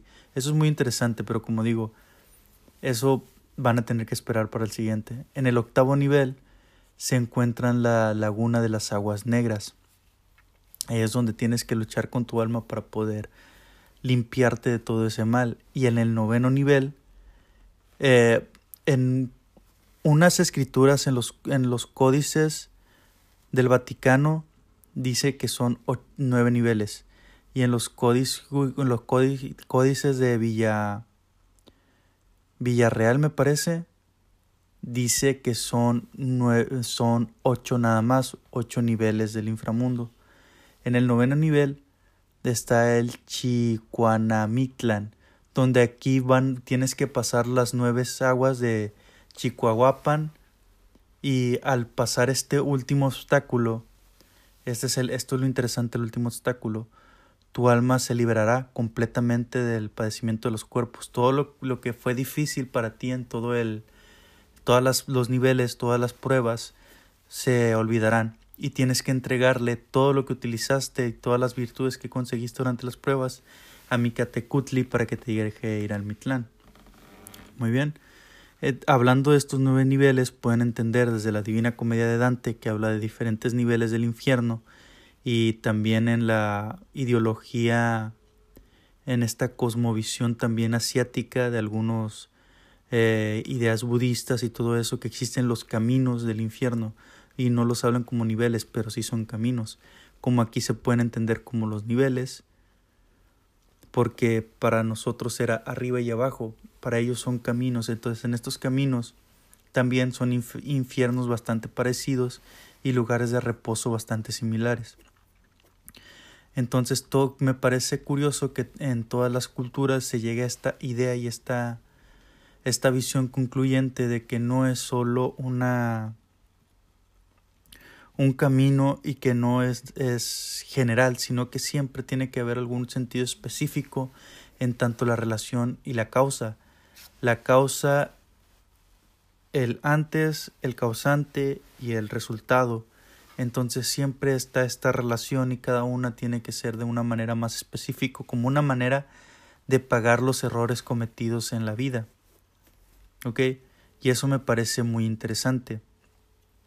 Porque, como ven, eh, desde el cristianismo que pone los siete pecados capitales y que dependiendo de eso vas a sufrir en el infierno, que eso es bastante actual a como se ve en los caminos que les digo en, en Asia, cada camino tiene su propio, el camino eh, del cuerpo del animal, el camino de, de, la vegetación y todo eso tiene, cada uno de ellos tiene este, esta, este significado implícito y explícito de que es general el pecado y se le puede decir pecado si ustedes quieren y son cristianos o si no se puede decir la falta. Igual aquí se mira que cada uno se tiene que separar. En otras culturas como las griegas también se separaba el castigo pa, al llegar el juicio y tenías que cruzar el río Aqueronte. Siempre hay un río que cruzar para poder empezar el siguiente, la siguiente etapa de la muerte. Entonces, la visión del inframundo es muy interesante en México, el Mitlán, la idea de la muerte, como saben, del Día de Muertos. Y algo que, que me gustaría decir porque me parece también interesante es acerca de los animales y la del inframundo y la porque tiene mucho que ver, pues ya ven que el, el es el animal que nos guía durante este, estos niveles y estas pruebas. Sin embargo, no son animales eh, no son animales presenciales completamente y que estén relacionados con el Mitlan. Están relacionados con el hombre y su amor con él, su relación con él, tiene que ver con esta, con esta idea de que ellos nos sigan. Y de hecho, por ellos se criaban de pequeños y se cuidaban bien para cuando murieras él te reconociera o quemarlo junto contigo para que te guiara. Sin embargo, los animales que están conectados al Mitlan son el cien pies, el alacrán, ah, el murciélago, el búho. Algo que me llama mucho la atención, el búho, el búho en la mayoría de las culturas, si no es que en todas, representa sabiduría y misterio. Por eso me parece que es el, el perfecto animal que queda como un que, que, queda como emblema y se conecta como un eh, como en perdón como un complemento de la figura de Mitlantecutli, porque si buscan en pinturas rupestres que encontraron, perdón, figuras, algunas, algunas piedras talladas y todo eso, encontrarán que el búho está, está del lado derecho de Mitlantecutli o que se apoya siempre está junto con él, haciendo esta idea de misterio y de y de sabiduría. Entonces, eso, eso me pareció también muy importante remarcar. Entonces, en el siguiente episodio voy a hablar de Mitlantecutli y una idea más específica de la muerte en México por la relación que tienen las, las pruebas de Mitlantecutli y el personaje de, de Mitlantecutli y su relación con el hombre y por qué eh, culturalmente pasa un poco desapercibido a diferencia de otros dioses de la cosmología mexicana, eh, náhuatl, eh, azteca y todo eso, pero que sin embargo se, rendía algún tipo de tributo. Entonces, esto fue todo por el tema. Ya saben, les ha hablado Hades. Eh, denle me gusta a las publicaciones, síganos en las redes sociales, denle, suscríbanse al canal de YouTube y compartan si les gusta. Ah, y por último les quiero decir que miré que comencé a ver de Mandalorian y me parece muy interesante. Y pronto volveré a hacer reseñas, pero primero quiero hacer este tema antes de que se acabe este mes. Eh, y les recomiendo La Dama y el Vagabundo si quieren ver algo relajado eh, el fin de semana en, Disney Plus. Es, es, es aceptable, es buena. Y Psyche de Netflix. Ese anime, si quieren hacer un maratón, se los recomiendo. Me hizo pasar un buen rato y me recordó en mis tiempos donde empezaba a ver el anime, donde me emocionaba como viendo Hintama. Entonces les recomiendo ver Psyche si quieren hacer un maratón y les gusta el anime. Entonces, hasta la próxima mortales y nos vemos en el siguiente episodio. Bye. Hola y bienvenidos al Olimpo. En esta ocasión hablaremos de uno de mis múltiples rostros, del señor de Mitlan, Mitlantecutli, como compañero de trabajo. Muy bien. El señor de Mitlán, como hablamos en el podcast pasado, es el señor del inframundo eh, de la historia prehispánica mexicana, del señor de, del Mictlán. Entonces, voy a señalar que este dios o este rey no era muy mencionado ni tampoco muy alabado como, los, como el resto de los dioses, como el dios sol, ah, el dios de la lluvia, Dios, la diosa de la tierra, etcétera, etcétera. Entonces, esto es algo muy interesante que voy a abordar un poco más adelante. Primero vamos a explicar a este personaje. Estaba casado, tenía eh, sus animales guardianes o que lo seguían. Era el murciélago, el, eh, como saben, el búho y el cien pies y algunos otros animales rastreros ya de la de la tierra como bichos. Pero lo más interesante aquí es el murciélago y el búho. En las pocas ilustraciones que hay de él, se mira un búho siempre en su lado derecho, ya sea en su brazo o en su pierna, parado. La sabiduría. Ahora, eh, el Día de Muertos no es nada más una manera de, de, de presentar respetos a los muertos y llevarles cosas que le gustaban antes no se usaba específicamente así. La embajadora de la, del Día de Muertos del Mitlán era la esposa del, de Mitlantecutli. El nombre muy difícil para mí para pronunciar, así que solo diré la esposa de Mitlantecutli. Entonces ella se hacía presente para ese momento de presentarle los respetos al, Día de Muertos, a los muertos y al Señor del Mitlán.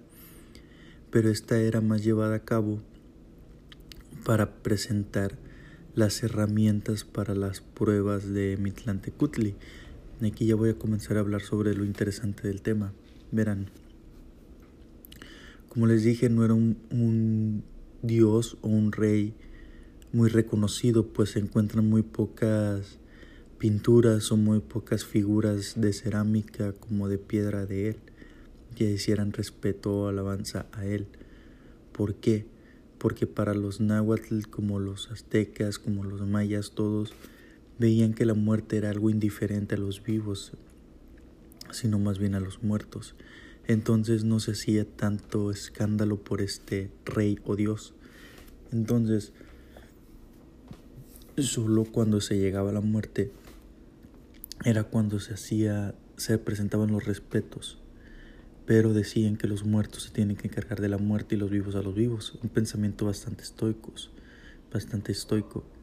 Me parece muy interesante cómo separan esta idea y cómo a diferencia de griegos, egipcios y otras culturas, los mexicanos no ven que para pasar a la otra vida necesitas una cuota, como los griegos ponerle la moneda en la boca y en los ojos, o los egipcios enterrándolos con cosas de valor para poder dar y pasar ya sea en el, en el caso de los griegos el río y en el caso de los que los deje pasar a Nubis o no recuerdo quién al otro plano y ver qué espacio de cielo o de eternidad les toca.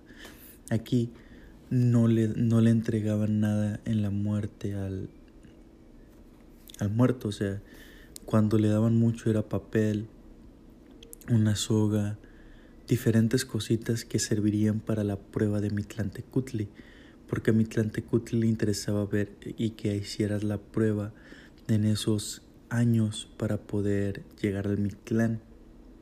¿Sí me explico? Eso me parece muy interesante que, que nosotros mirábamos la muerte desde un inicio como, esta, como este conjunto de lo que es la existencia humana, ya sea la vida y la muerte son la mismo, como los náhuatl creen en el dios de la dualidad. Entonces la dualidad no, es mala no era mala para nosotros. Esta idea cosmológica de la dualidad era algo comprensible y necesario. Cada cosa tenía su propia unión. Entonces no sentíamos ni miedo ni celebrábamos la muerte. Era un formato de respeto el que se presentaba al Mitlan Tecutli y a Mitlán. Como hasta ahora que dicen que se celebra la muerte en México, no es tanto así, sino que se, se presentaba un respeto hacia la muerte. Entonces, a lo mucho se podría sobornar con comida a Mitlantecutli en el Día de Muertos que ese día era específicamente en forma de rito para poder darle apoyo a aquellos que trataban de llegar al Mitlán, no exactamente porque vinieran a visitarnos. Y la parte final muy importante de este personaje de Mitlantecutli era y lo que y decían los nuestros antiguos antepasados prehispánicos era que que realmente no necesitaban interferir los hombres vivos. Entonces ellos únicamente dejaban a la tarea al muerto que él consiguiera su propio descanso. eso es muy interesante. Entonces ellos no trataban de no darle mucho apoyo, sino que la misma persona que moría tuviese todo listo. Entonces ellos no le prestaban atención ni le rezaban demasiado, porque decía, él tiene él es el responsable de su muerte él tiene que pasar por estas diferentes dificultades por Mitlantecutli. Entonces lo que pedía Mitlantecutli primero era ver el valor la fuerza y todo lo que te llevó las tareas porque era inútil que una persona te ayudara si no podías cruzar las tareas de Mitlantecutli. Me parece muy interesante este personaje ya que en otros no hay pruebas ni tareas en diferentes culturas no se hace tal cosa, simplemente eres juzgado de una u otra manera. Entonces, lo que te pedía Mitlantecutli a llegar a él y dejarte quedarte en el Mitlán o te llevar a cualquiera de los otros niveles, de perdón, de las otras partes del Mitlán, era todo lo que utilizaste para la prueba. Todo eso era lo que le entregabas a Mitlantecutli para que le evaluara y dijera, eres bienvenido, no eres bienvenido. Eso me parece muy interesante. Los invito a reflexionar sobre eso, sobre la idea de la muerte del Mitlán y Mitlantecutli dentro de la misma cultura antes y la que es actualmente. Es decir, nunca hemos sido directamente indiferente a la muerte, ni le hemos tenido miedo, temor, sino más bien una relación de respeto, que vemos que los hombres eh, tienen que pasar por sus etapas de manera diferente ellos solos por eso los vivos se encargaban de los vivos y los muertos se encargaban de los muertos, cosa que repercute de cierto modo en la popularidad de, de algunas cosas y su manera de repercutir en la cultura. Eso me parece muy interesante. Este ha sido corto. En mm, siguiente mes más o menos, yo creo, voy a tratar el tema de las similitudes en la cultura en tanto los niveles del inframundo ya sea también tal vez meto el infierno de Dante, que eso es una cultura ya fabricada durante de lo que es el libro, pero este de la Divina Comedia, pero este lo que es eh, esta idea es bastante separada a la común de la cultura, esta, este regidor, este dios de la muerte, o sea, no es como Yoades que es indiferente al muerto, sino que este te pone una serie de pruebas para ver, para medir tu valor. Y me es muy interesante cómo se es tomado por, los, por las otras personas que, que conviven con esta idea. Entonces, esta es bastante separada a lo demás. Pero hay imágenes y algunas otras cosas que han encontrado de Mitlantecutli que es casi un esqueleto enorme. Eso, eso es muy interesante. La, la puse en la portada del podcast pasado y tal vez pongo otra en este podcast pero se encuentran muy pocas, pero son muy interesantes. Los invito a investigar más y a leer más sobre Mitlantecutli, alguna de las historias del náhuatl y de cómo la historia del, de cuando vino Quetzalcoatl. Entonces, tal vez haga uno sobre eso y analizarla. Pero bueno, ya tomé una clase. Esto es todo por hoy. Eh, les ha hablado Hades, una de las otras caras de la muerte de los regidores del inframundo. Hasta la próxima, mortales. No se olviden de dar me gusta, suscribirse al canal de YouTube y seguirnos en nuestra página. Nos ayudaría mucho, nos apoyaría para crecer y hacer más contenido. Paz. Hola y bienvenidos al Olimpo. Hemos vuelto después de un tiempo de inactividad y volvemos con más ganas y nuevas secciones y nuevas proyecciones para tanto el canal, las plataformas en las que estamos del podcast, entre otras cosas. Y en esta ocasión quisiera hablar de una película que muchos esperamos con ansias desde que el estreno se estaba retrasando constantemente hasta la película en sí misma por la primera como terminó y el personaje como tal que fue de, la, de un gran agrado. Y hablo de Wonder Woman 1984. Sí, la segunda película de Patty Jenkins como directora de la franquicia de DC de Wonder Woman. No sé qué pasó. Patty, ¿qué pasó con esta segunda entrega? nos tenían con altas expectativas. DC suele hacer mucho eso. De repente una película es increíblemente buena y cae cae radicalmente. No sé si fue el mismo estilo de la película, la esencia, la ambientación en la época que hizo que la película fuera tan rara. Voy a abordar este tema porque no hay mucho que decir bueno realmente.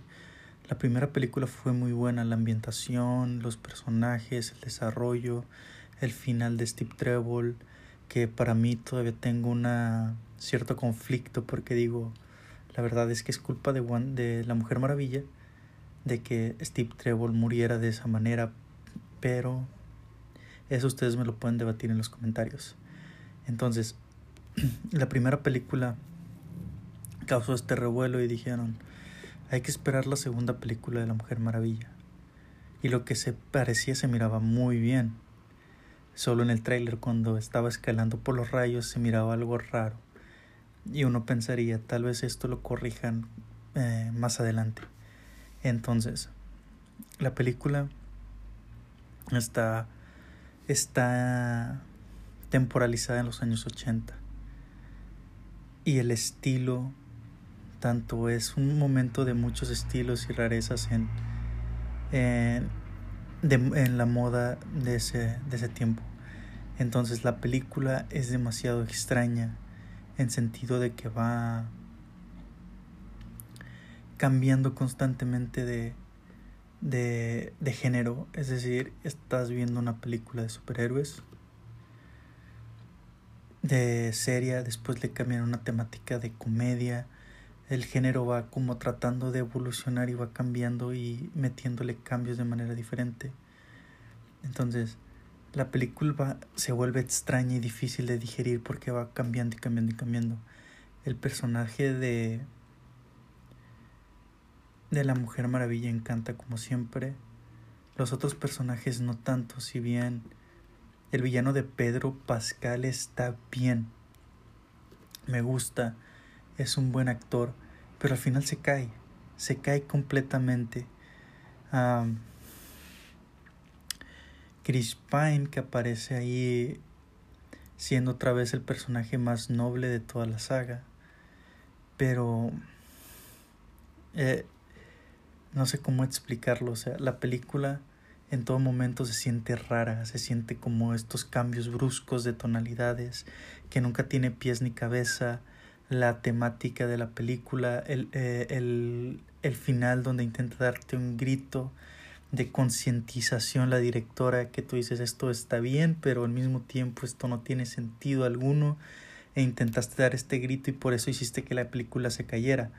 El, el spoiler más grande y el spoiler que les voy a hacer porque en serio esto es lo que más, más desagrada es el final que al final realmente te das cuenta que la Mujer Maravilla no era necesario. Al final que el villano está que prácticamente ya ganó. Él está tomando todo lo que quiere. Entonces nada más aparece el niño, el hijo diciendo, papi, por favor, ayúdame. Y el final es realmente decepcionante porque no hay un desenlace donde se tenga que recurrir a más, a una técnica o algo que pueda detener a Pedro Pascal, a Maxwell, sino que simplemente se detiene el solo, entra en conciencia el solo y dice, ah, sí, es verdad, soy el malo, pero aún puedo salvar a toda la gente, sí, sí, tengo razón al decirme que soy el malo y que tengo que cambiar. Y la Mujer Maravilla está totalmente fulminada en el piso. Entonces debo entender que la única razón por la que la Mujer Maravilla tuvo que estar en la película para el que el final llegara a, a un desenlace así. Era para que peleara contra Chita. Eso es todo, esa es mi pregunta. El final fue decepcionante así. Porque Maxwell simplemente dice pues lo gané todo, pero estoy mal, soy el malo, debo cambiar eso. Y la verdad el niño es muy mal actor. No es por nada, pero he visto a niños actores que son mucho mejor, casi todos, y el niño realmente nunca me convenció en ningún momento de que era hijo de Maxwell. Entonces, la película, si tenían planeado ir a verla y arriesgarse ahorita en el cine,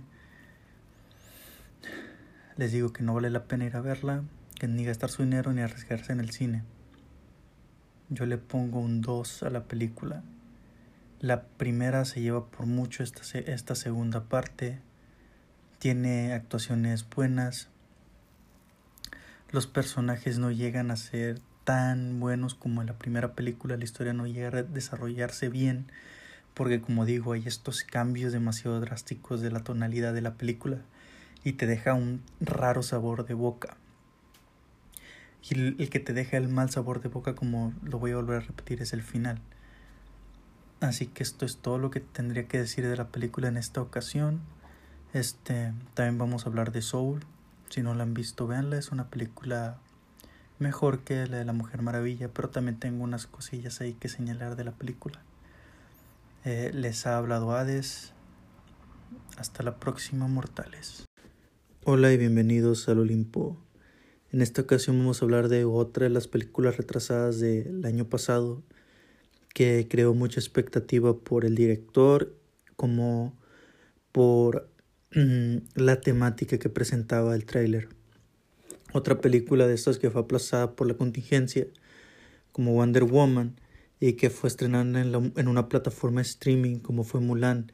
Esta película también es de Disney, vamos a hablar pues de Soul. Entonces, sin más preámbulos, vamos a lo que vamos, que es a lo que venimos. Y a lo que venimos hoy es a hacer un comentario sobre Soul. Soul es una película que no tiene mucho que se estrenó del director que dirigió también intensamente eh, como Una aventura de altura y Monster Inc. La primera me parece. Peter Doctor. Si bien Soul es una muy buena película, a mi parecer muy particularmente, no me parece como las otras tres películas.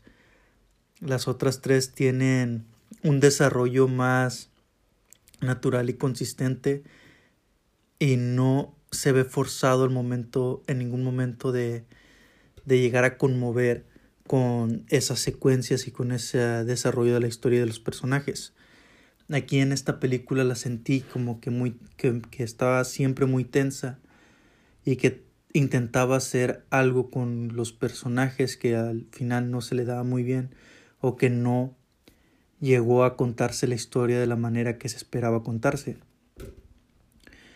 Ah, así la sentí yo la película, porque si bien la música en la película está increíble, tampoco es el mejor soundtrack que le he escuchado a Disney, aunque sí es muy bueno. La comedia tenía unos chistes bastante obvios, pero que eran disfrutables. La película está tratando de explicarte la vida a partir de una ideología de la muerte en, el, en los minutos de que la historia se trata de este, de este músico que va a tener su gran oportunidad después de tener una excelente audición pero este sufre un accidente y se muere. Entonces despierta en este lugar que vendría siendo el más allá, donde van pasando las almas que ya vivieron y existieron y que se tienen que ir a otro lugar. Ese lugar nunca te lo dicen en la película. Solo ves el pasillito y la, o la banda que los va llevándose allá. Mientras que en otra parte del universo o del cosmos están estas almas que están naciendo y están siendo, siendo enviadas al, al mundo para que vivan. Porque en, ese, en el mundo sí existe el tiempo, mientras que en esta parte del cosmos no existe la temporalidad. Y por ello no tienen, no tienen conciencia ni noción del paso de las horas del tiempo, ni tampoco un cuerpo físico. Que eso es muy importante.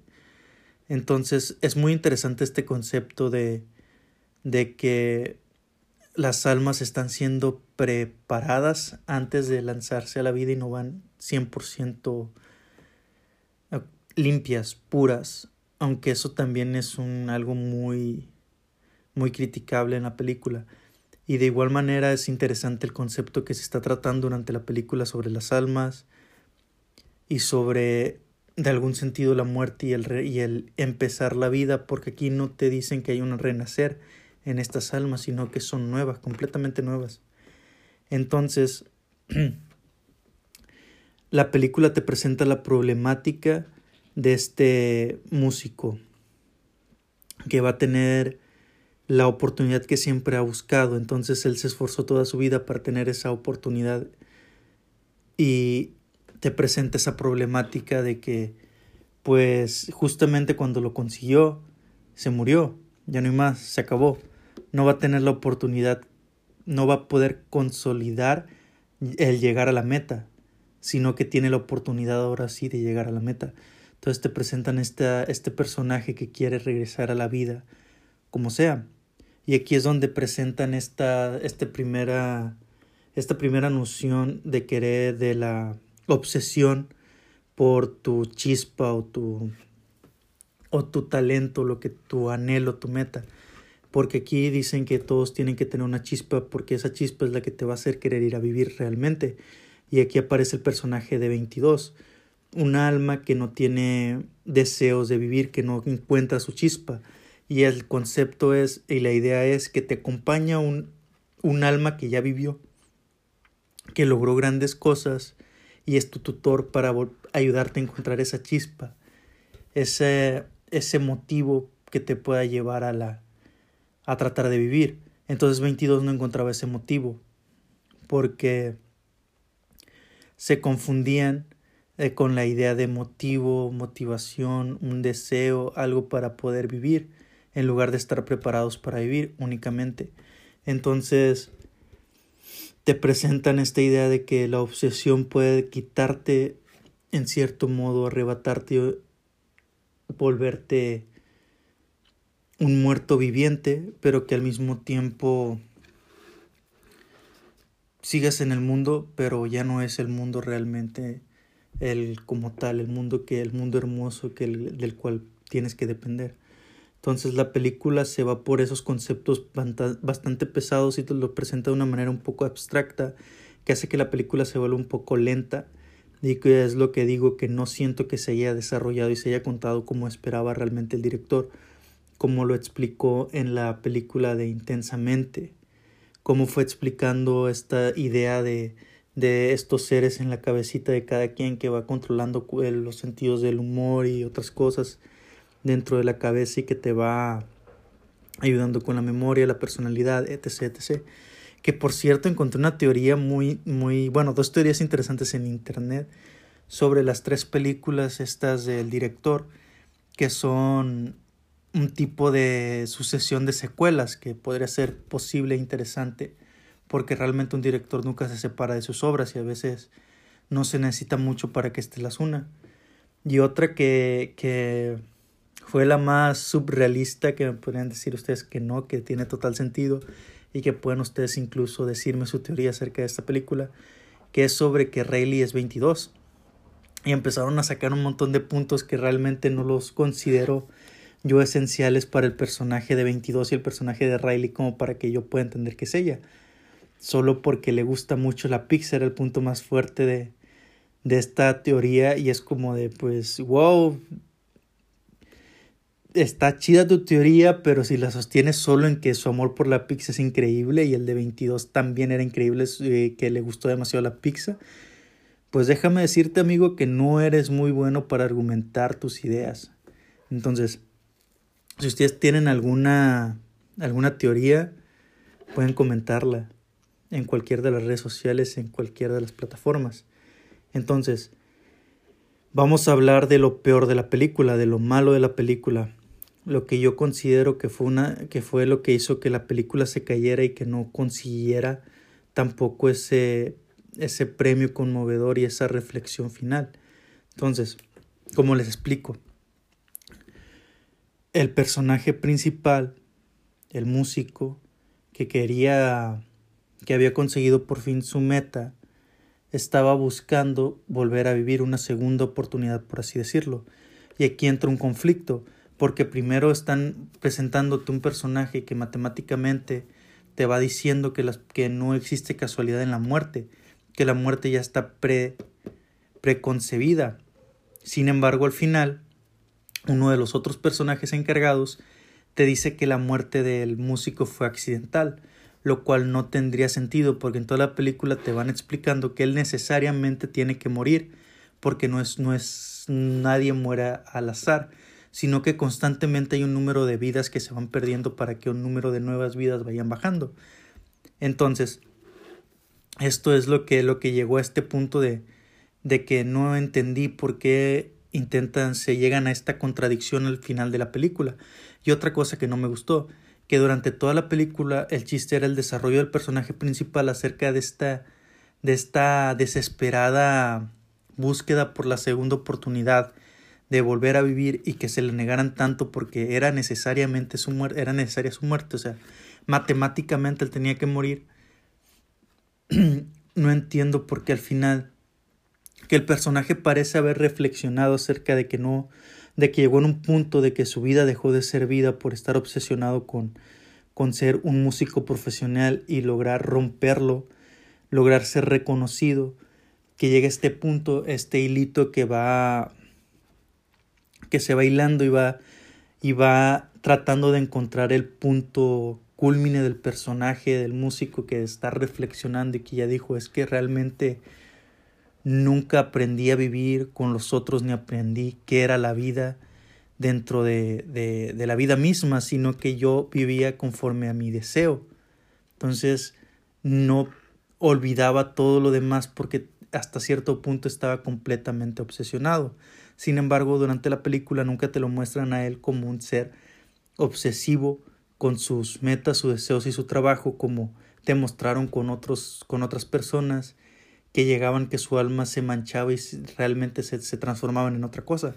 Cosa que tampoco entendí. Si me están diciendo que ese personaje llegó al punto de esa obsesión que se olvidó de, de la circunstancia y de los demás, de las otras personas que estaban a su alrededor y era tan egoísta por ese mismo deseo y ese motivo, porque él no llegó a sufrir de esas, a padecer de esas cosas por esa obsesión porque hasta ese punto la cuando está tocando el piano y se eleva en la zona como le llaman coloquialmente ese lugar donde te estás completamente concentrado y dejas que todo fluya en esa zona los demás que entraban a la zona con esa obsesión que como la que tenía el personaje llegaban a esta metamorfosis mientras que este no llegaba a esa metamorfosis sino que te lo ponían como que era su, su esencia, su aliento y eso también me, me complicó un poco la lectura de, de, de, la película porque no puedo entender por qué los otros sí y él no. Entonces, ante la película están haciendo este ejercicio, este intento de que él llegue a esta reflexión, a esta evolución. Y al final cuando parece que la evolución llegó, alerta de spoilers, que parece que la evolución llegó, él simplemente le presentan la idea de, ya estás muerto, pero si quieres te voy a dar una segunda oportunidad. O sea, vamos a distraer a este tipo para que no se dé cuenta que haces falta tú y te vamos a dejar vivir otra vez. Y fíjate por dónde caminas, Liz, para que cumplas tu meta. Y él simplemente en lugar de decir, no, está bien, ahora le toca vivir a 22, como lo dijo antes, unos minutos antes, él simplemente dice, ok. Ya, ese fue el cierre de la película. Ese final a mí no me gustó. Y muchas de las personas que, con las que he platicado sobre la película, que hemos dialogado, hemos estado de acuerdo que el final es completamente un desperdicio, pues no llega a concretizar de manera correcta todo lo que se vino trabajando durante toda la maldita película. Perdón, pero me molesta un poco. Y sí, dicen unos, es que es una película infantil y por eso no quisieron tener un final tan tajante.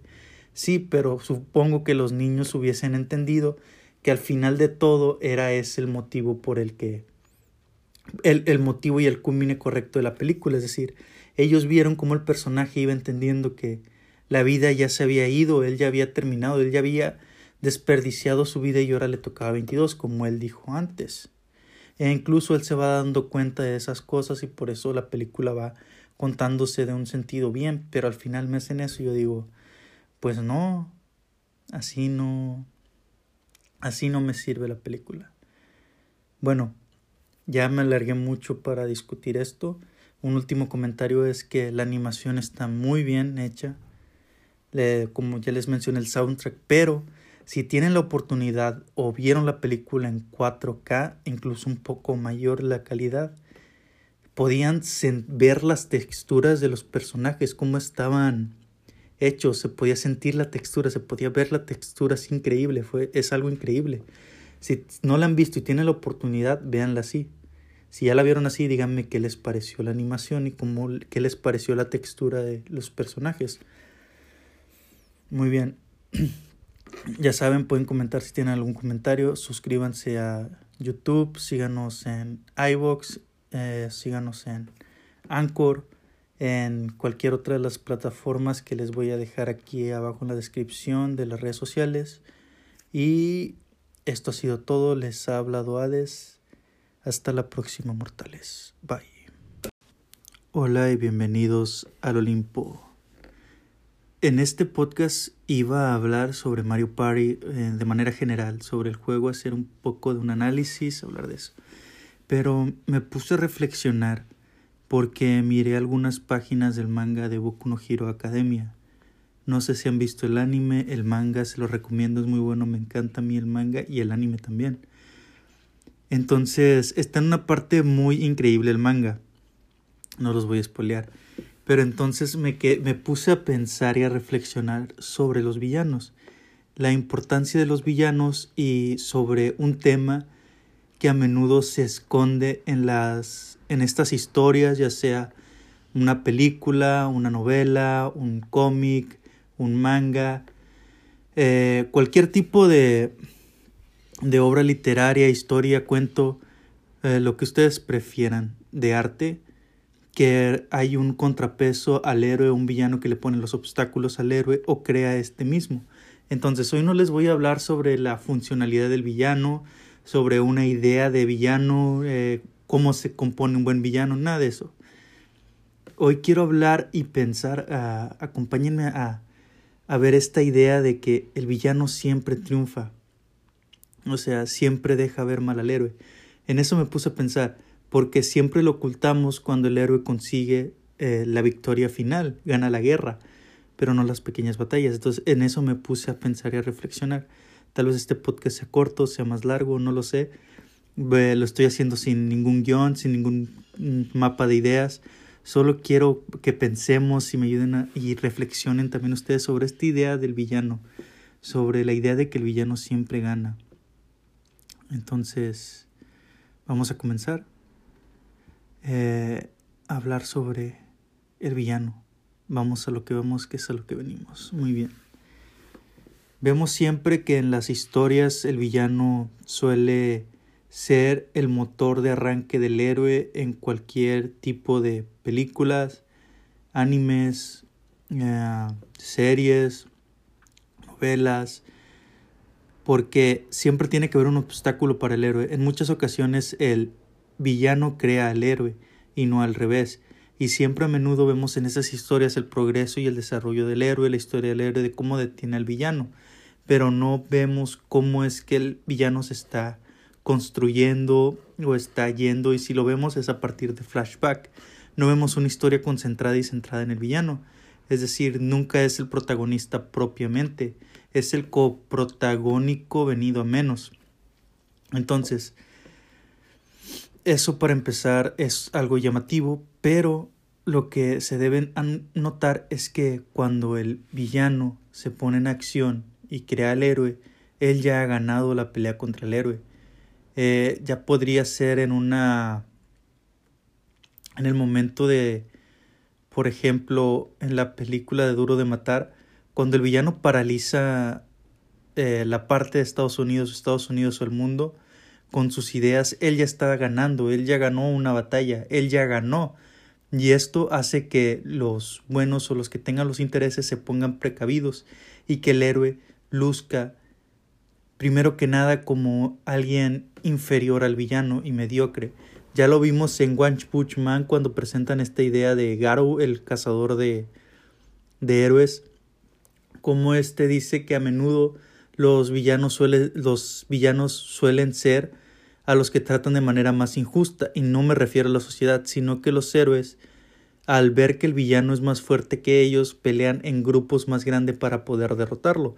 Entonces ya el triunfo del, del, villano está implícito en el hecho de que es más fuerte que los mismos héroes y por lo que deben buscar otra manera de conseguirlo. Entonces, las victorias del, del villano suelen ser eh, minúsculas o micro triunfos, podríamos llamarle, pero estas a menudo suelen dejar más huella e incluso huella a las victorias de los héroes. ¿Por qué? ¿Por qué se preguntarán ustedes? Ya lo vimos en Avengers también en la primera película de Avengers cuando llegan los alienígenas y intentan conquistar el mundo y hacen un desastre porque vienen buscando el vienen buscando eso la gema entonces si lo vemos en retrospectiva en lo que causa esto de la guerra civil y todo eso sin meternos mucho a, a, a, a las películas es ver que el hecho de que hayan llegado ellos y hayan destruido la, la ciudad y, esa, y ese destruir la ciudad para que llegue al punto de, del, del clímax, la historia, al punto donde se necesita un de máquina casi en ese agujero de la trama, perdón, en ese agujero negro de la trama que va absorbiendo las soluciones y va complicando todo. Vemos aquí este que el villano ha ganado, el villano ha dejado huella, el villano ha matado a miles y millones de, de personas, de civiles, para las cuales el villano los derrotó completamente. Los héroes ahí ya son vistos por insuficientes y mediocres, porque son, no porque sean pocos, sino porque no pudieron solucionar antes de que eso pasara toda esta situación. Y entra la paranoia en los héroes y se dan cuenta que realmente son insuficientes. Entonces, este es el punto que, me gusta, que, que, me gusta remarcar, que el, que el villano siempre gana, el héroe nunca puede derrotar al villano solo y nunca lo puede derrotar al 100%, o sea, no puede detener al villano. El villano le lleva ventaja porque el villano suele ser más listo que el héroe al momento de la planeación y la ejecución.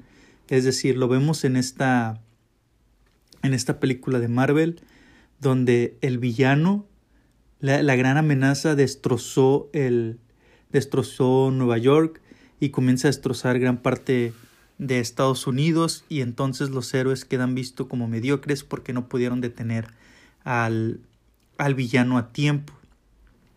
Y ese tiempo que están perdiendo mientras el villano está llevando a cabo su plan, está ganando y está derrotando y destrozando y matando. Entonces comienza a dejar la huella permanente en lo micro. En, esta, en estos micro triunfos que comienzan a ser más importante y fuerte porque estos micro triunfos al mismo tiempo puede generar más héroes perdón, o puede generar más villanos. Entonces lo mismo vemos eh, en Man of Steel de Zack Snyder. Es decir, no solo en, en Avengers, que después esto repercute para la segunda película y para la tercera película, para la segunda película y luego la película de Capitán América Civil War, cómo se presentan estas complicaciones del hecho de que realmente el villano ganó, el villano mató, destrozó, y ustedes no, no pudieron defender, fueron completamente insuficientes a la problemática y los vuelven a mostrar como seres inferiores. Entonces, igual en Man of Steel, cuando aparece Sod y ahí comienza a buscar cambiar a la Tierra para que sea un lugar habitable para crear el nuevo Krypton, él ya ganó. En el momento que prendió la nave en el, en el, perdón, en el momento que Superman no pudo detenerlo al principio, el villano ganó, porque llevó la iniciativa de ejecución, él lo intentó y así derrotó, sin siquiera haber comenzado la, la pelea, a Superman. Y eso causó muchas problemáticas que, que comienzan también en Batman v Superman, que es este problema otra vez de que el héroe fue visto como mediocre y como una amenaza por dicha mediocridad. Entonces, y así lo vemos en otros, en, en, todas las historias, en todas las novelas, el villano siempre tiene la ejecución primera y el primer movimiento y con eso ya gana. Él gana la primera ronda. Después se nos olvida que el villano realmente está está causando daños irreparables y huellas porque vemos la pelea macra, donde, o la lucha macra, el final macro, donde el, héroe hace todo lo posible por derrotar al villano, se junta a otros, te muestran otras escenas espectaculares, te muestran diálogos increíbles entre los mismos héroes y cómo derrotan al villano. Pero para ese punto el villano ya ganó. Detuvieron la punta del iceberg, pero eso iba más abajo. El villano ya infundió miedo, ya dejó huella. El villano ha conseguido cosas más grandes que los mismos héroes, porque ¿cómo puedes confiarte a un héroe que no ha podido detener a un villano y, ya, y este villano ha logrado hacer destrozos monumentales? Aunque parezca una micro victoria para el, para el villano, realmente para las personas comunes y corrientes que están en esa situación ha sido una macro derrota y ha sido una, una muestra de que estos héroes no son lo suficientemente inteligentes y fuertes como para derrotar el, al villano. Y sí, podemos entrar en otros tipos de problemáticas y debates sobre esta villanía, sobre los héroes, sobre el crimen, etc, etc, etc. Y eso podría ser interesante para hacer un tipo de de sucesión de, de, estos, de estas ideas y comentarios. Eh, me lo quería sacar del pecho, esto lo quería sacar del pecho al ver esa imagen del manga de Boku no Hiro, me llamó mucho la atención y me puse a, pensar en eso. Si no lo han visto, se lo recomiendo como y que vean detenidamente todo lo que ocurre cada que vean una película donde existe un villano, que en todas hay una un un villano en todas las historias, siempre hay un villano y puedes estar seguro cada que lo veas detenidamente que el villano en cada ocasión tiene la primera victoria y tiene el primer movimiento, la primera ejecución y por lo general tiene el primer triunfo y esos micro triunfos que pueden ser mínimos para los héroes esas esos triunfos. Pero para y para el villano porque el villano está viendo lo macro también pueden ser mínimos esos triunfos, pero para las personas comunes que están dentro de la situación sin ser partícipe completamente, incluso también para el héroe que no puede hacer nada y se siente completamente abatido por la situación, también son grandes triunfos del villano. O sea, el héroe se está viendo rebajado completamente y frustrado por el villano al no poder detenerlo antes entonces el villano siempre gana, el villano triunfa, pero se siente insatisfecho. Ese es el problema. El villano podría de, regresarse después de haber cometido todo ese eh, desastre y haber dañado a un número de personas y así volver con otro plan para destruirlo, para ir reduciendo cada vez más al héroe o irlo molestando, enojando y enfermando más hasta que el héroe no lo soporta y las personas caigan completamente en manos del villano. Pero el villano busca lo macro, el deseo no se termina y quiere saciarlo. Y ese es el punto. Esa es la idea. Por eso siempre el escritor busca que el villano sea egocéntrico y más listo para que pueda éste esperar y seguir deseando ese final macro de su obra y no se quede solo con lo mínimo de las victorias que ya está consiguiendo sobre el héroe y sobre todos sus demás enemigos. Es decir, para el villano los enemigos son villanos también y él ha triunfado sobre ellos. Díganme qué les pareció esta idea y este podcast tan sacado de, de mi alma, de mi corazón, vaya. Eh, si les gustó, déjenlo en los comentarios. No se olviden suscribirse al canal de, de YouTube. Eh, se los dejo en la descripción. De darle seguir en Instagram, suscribirse a iVoox y seguirnos en Twitter, Instagram y Facebook. Ah, bueno.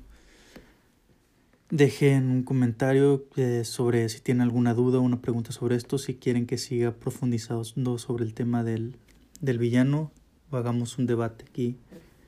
Y esto ha sido todo. Les ha hablado Hades y hasta la próxima, mortales. Bye.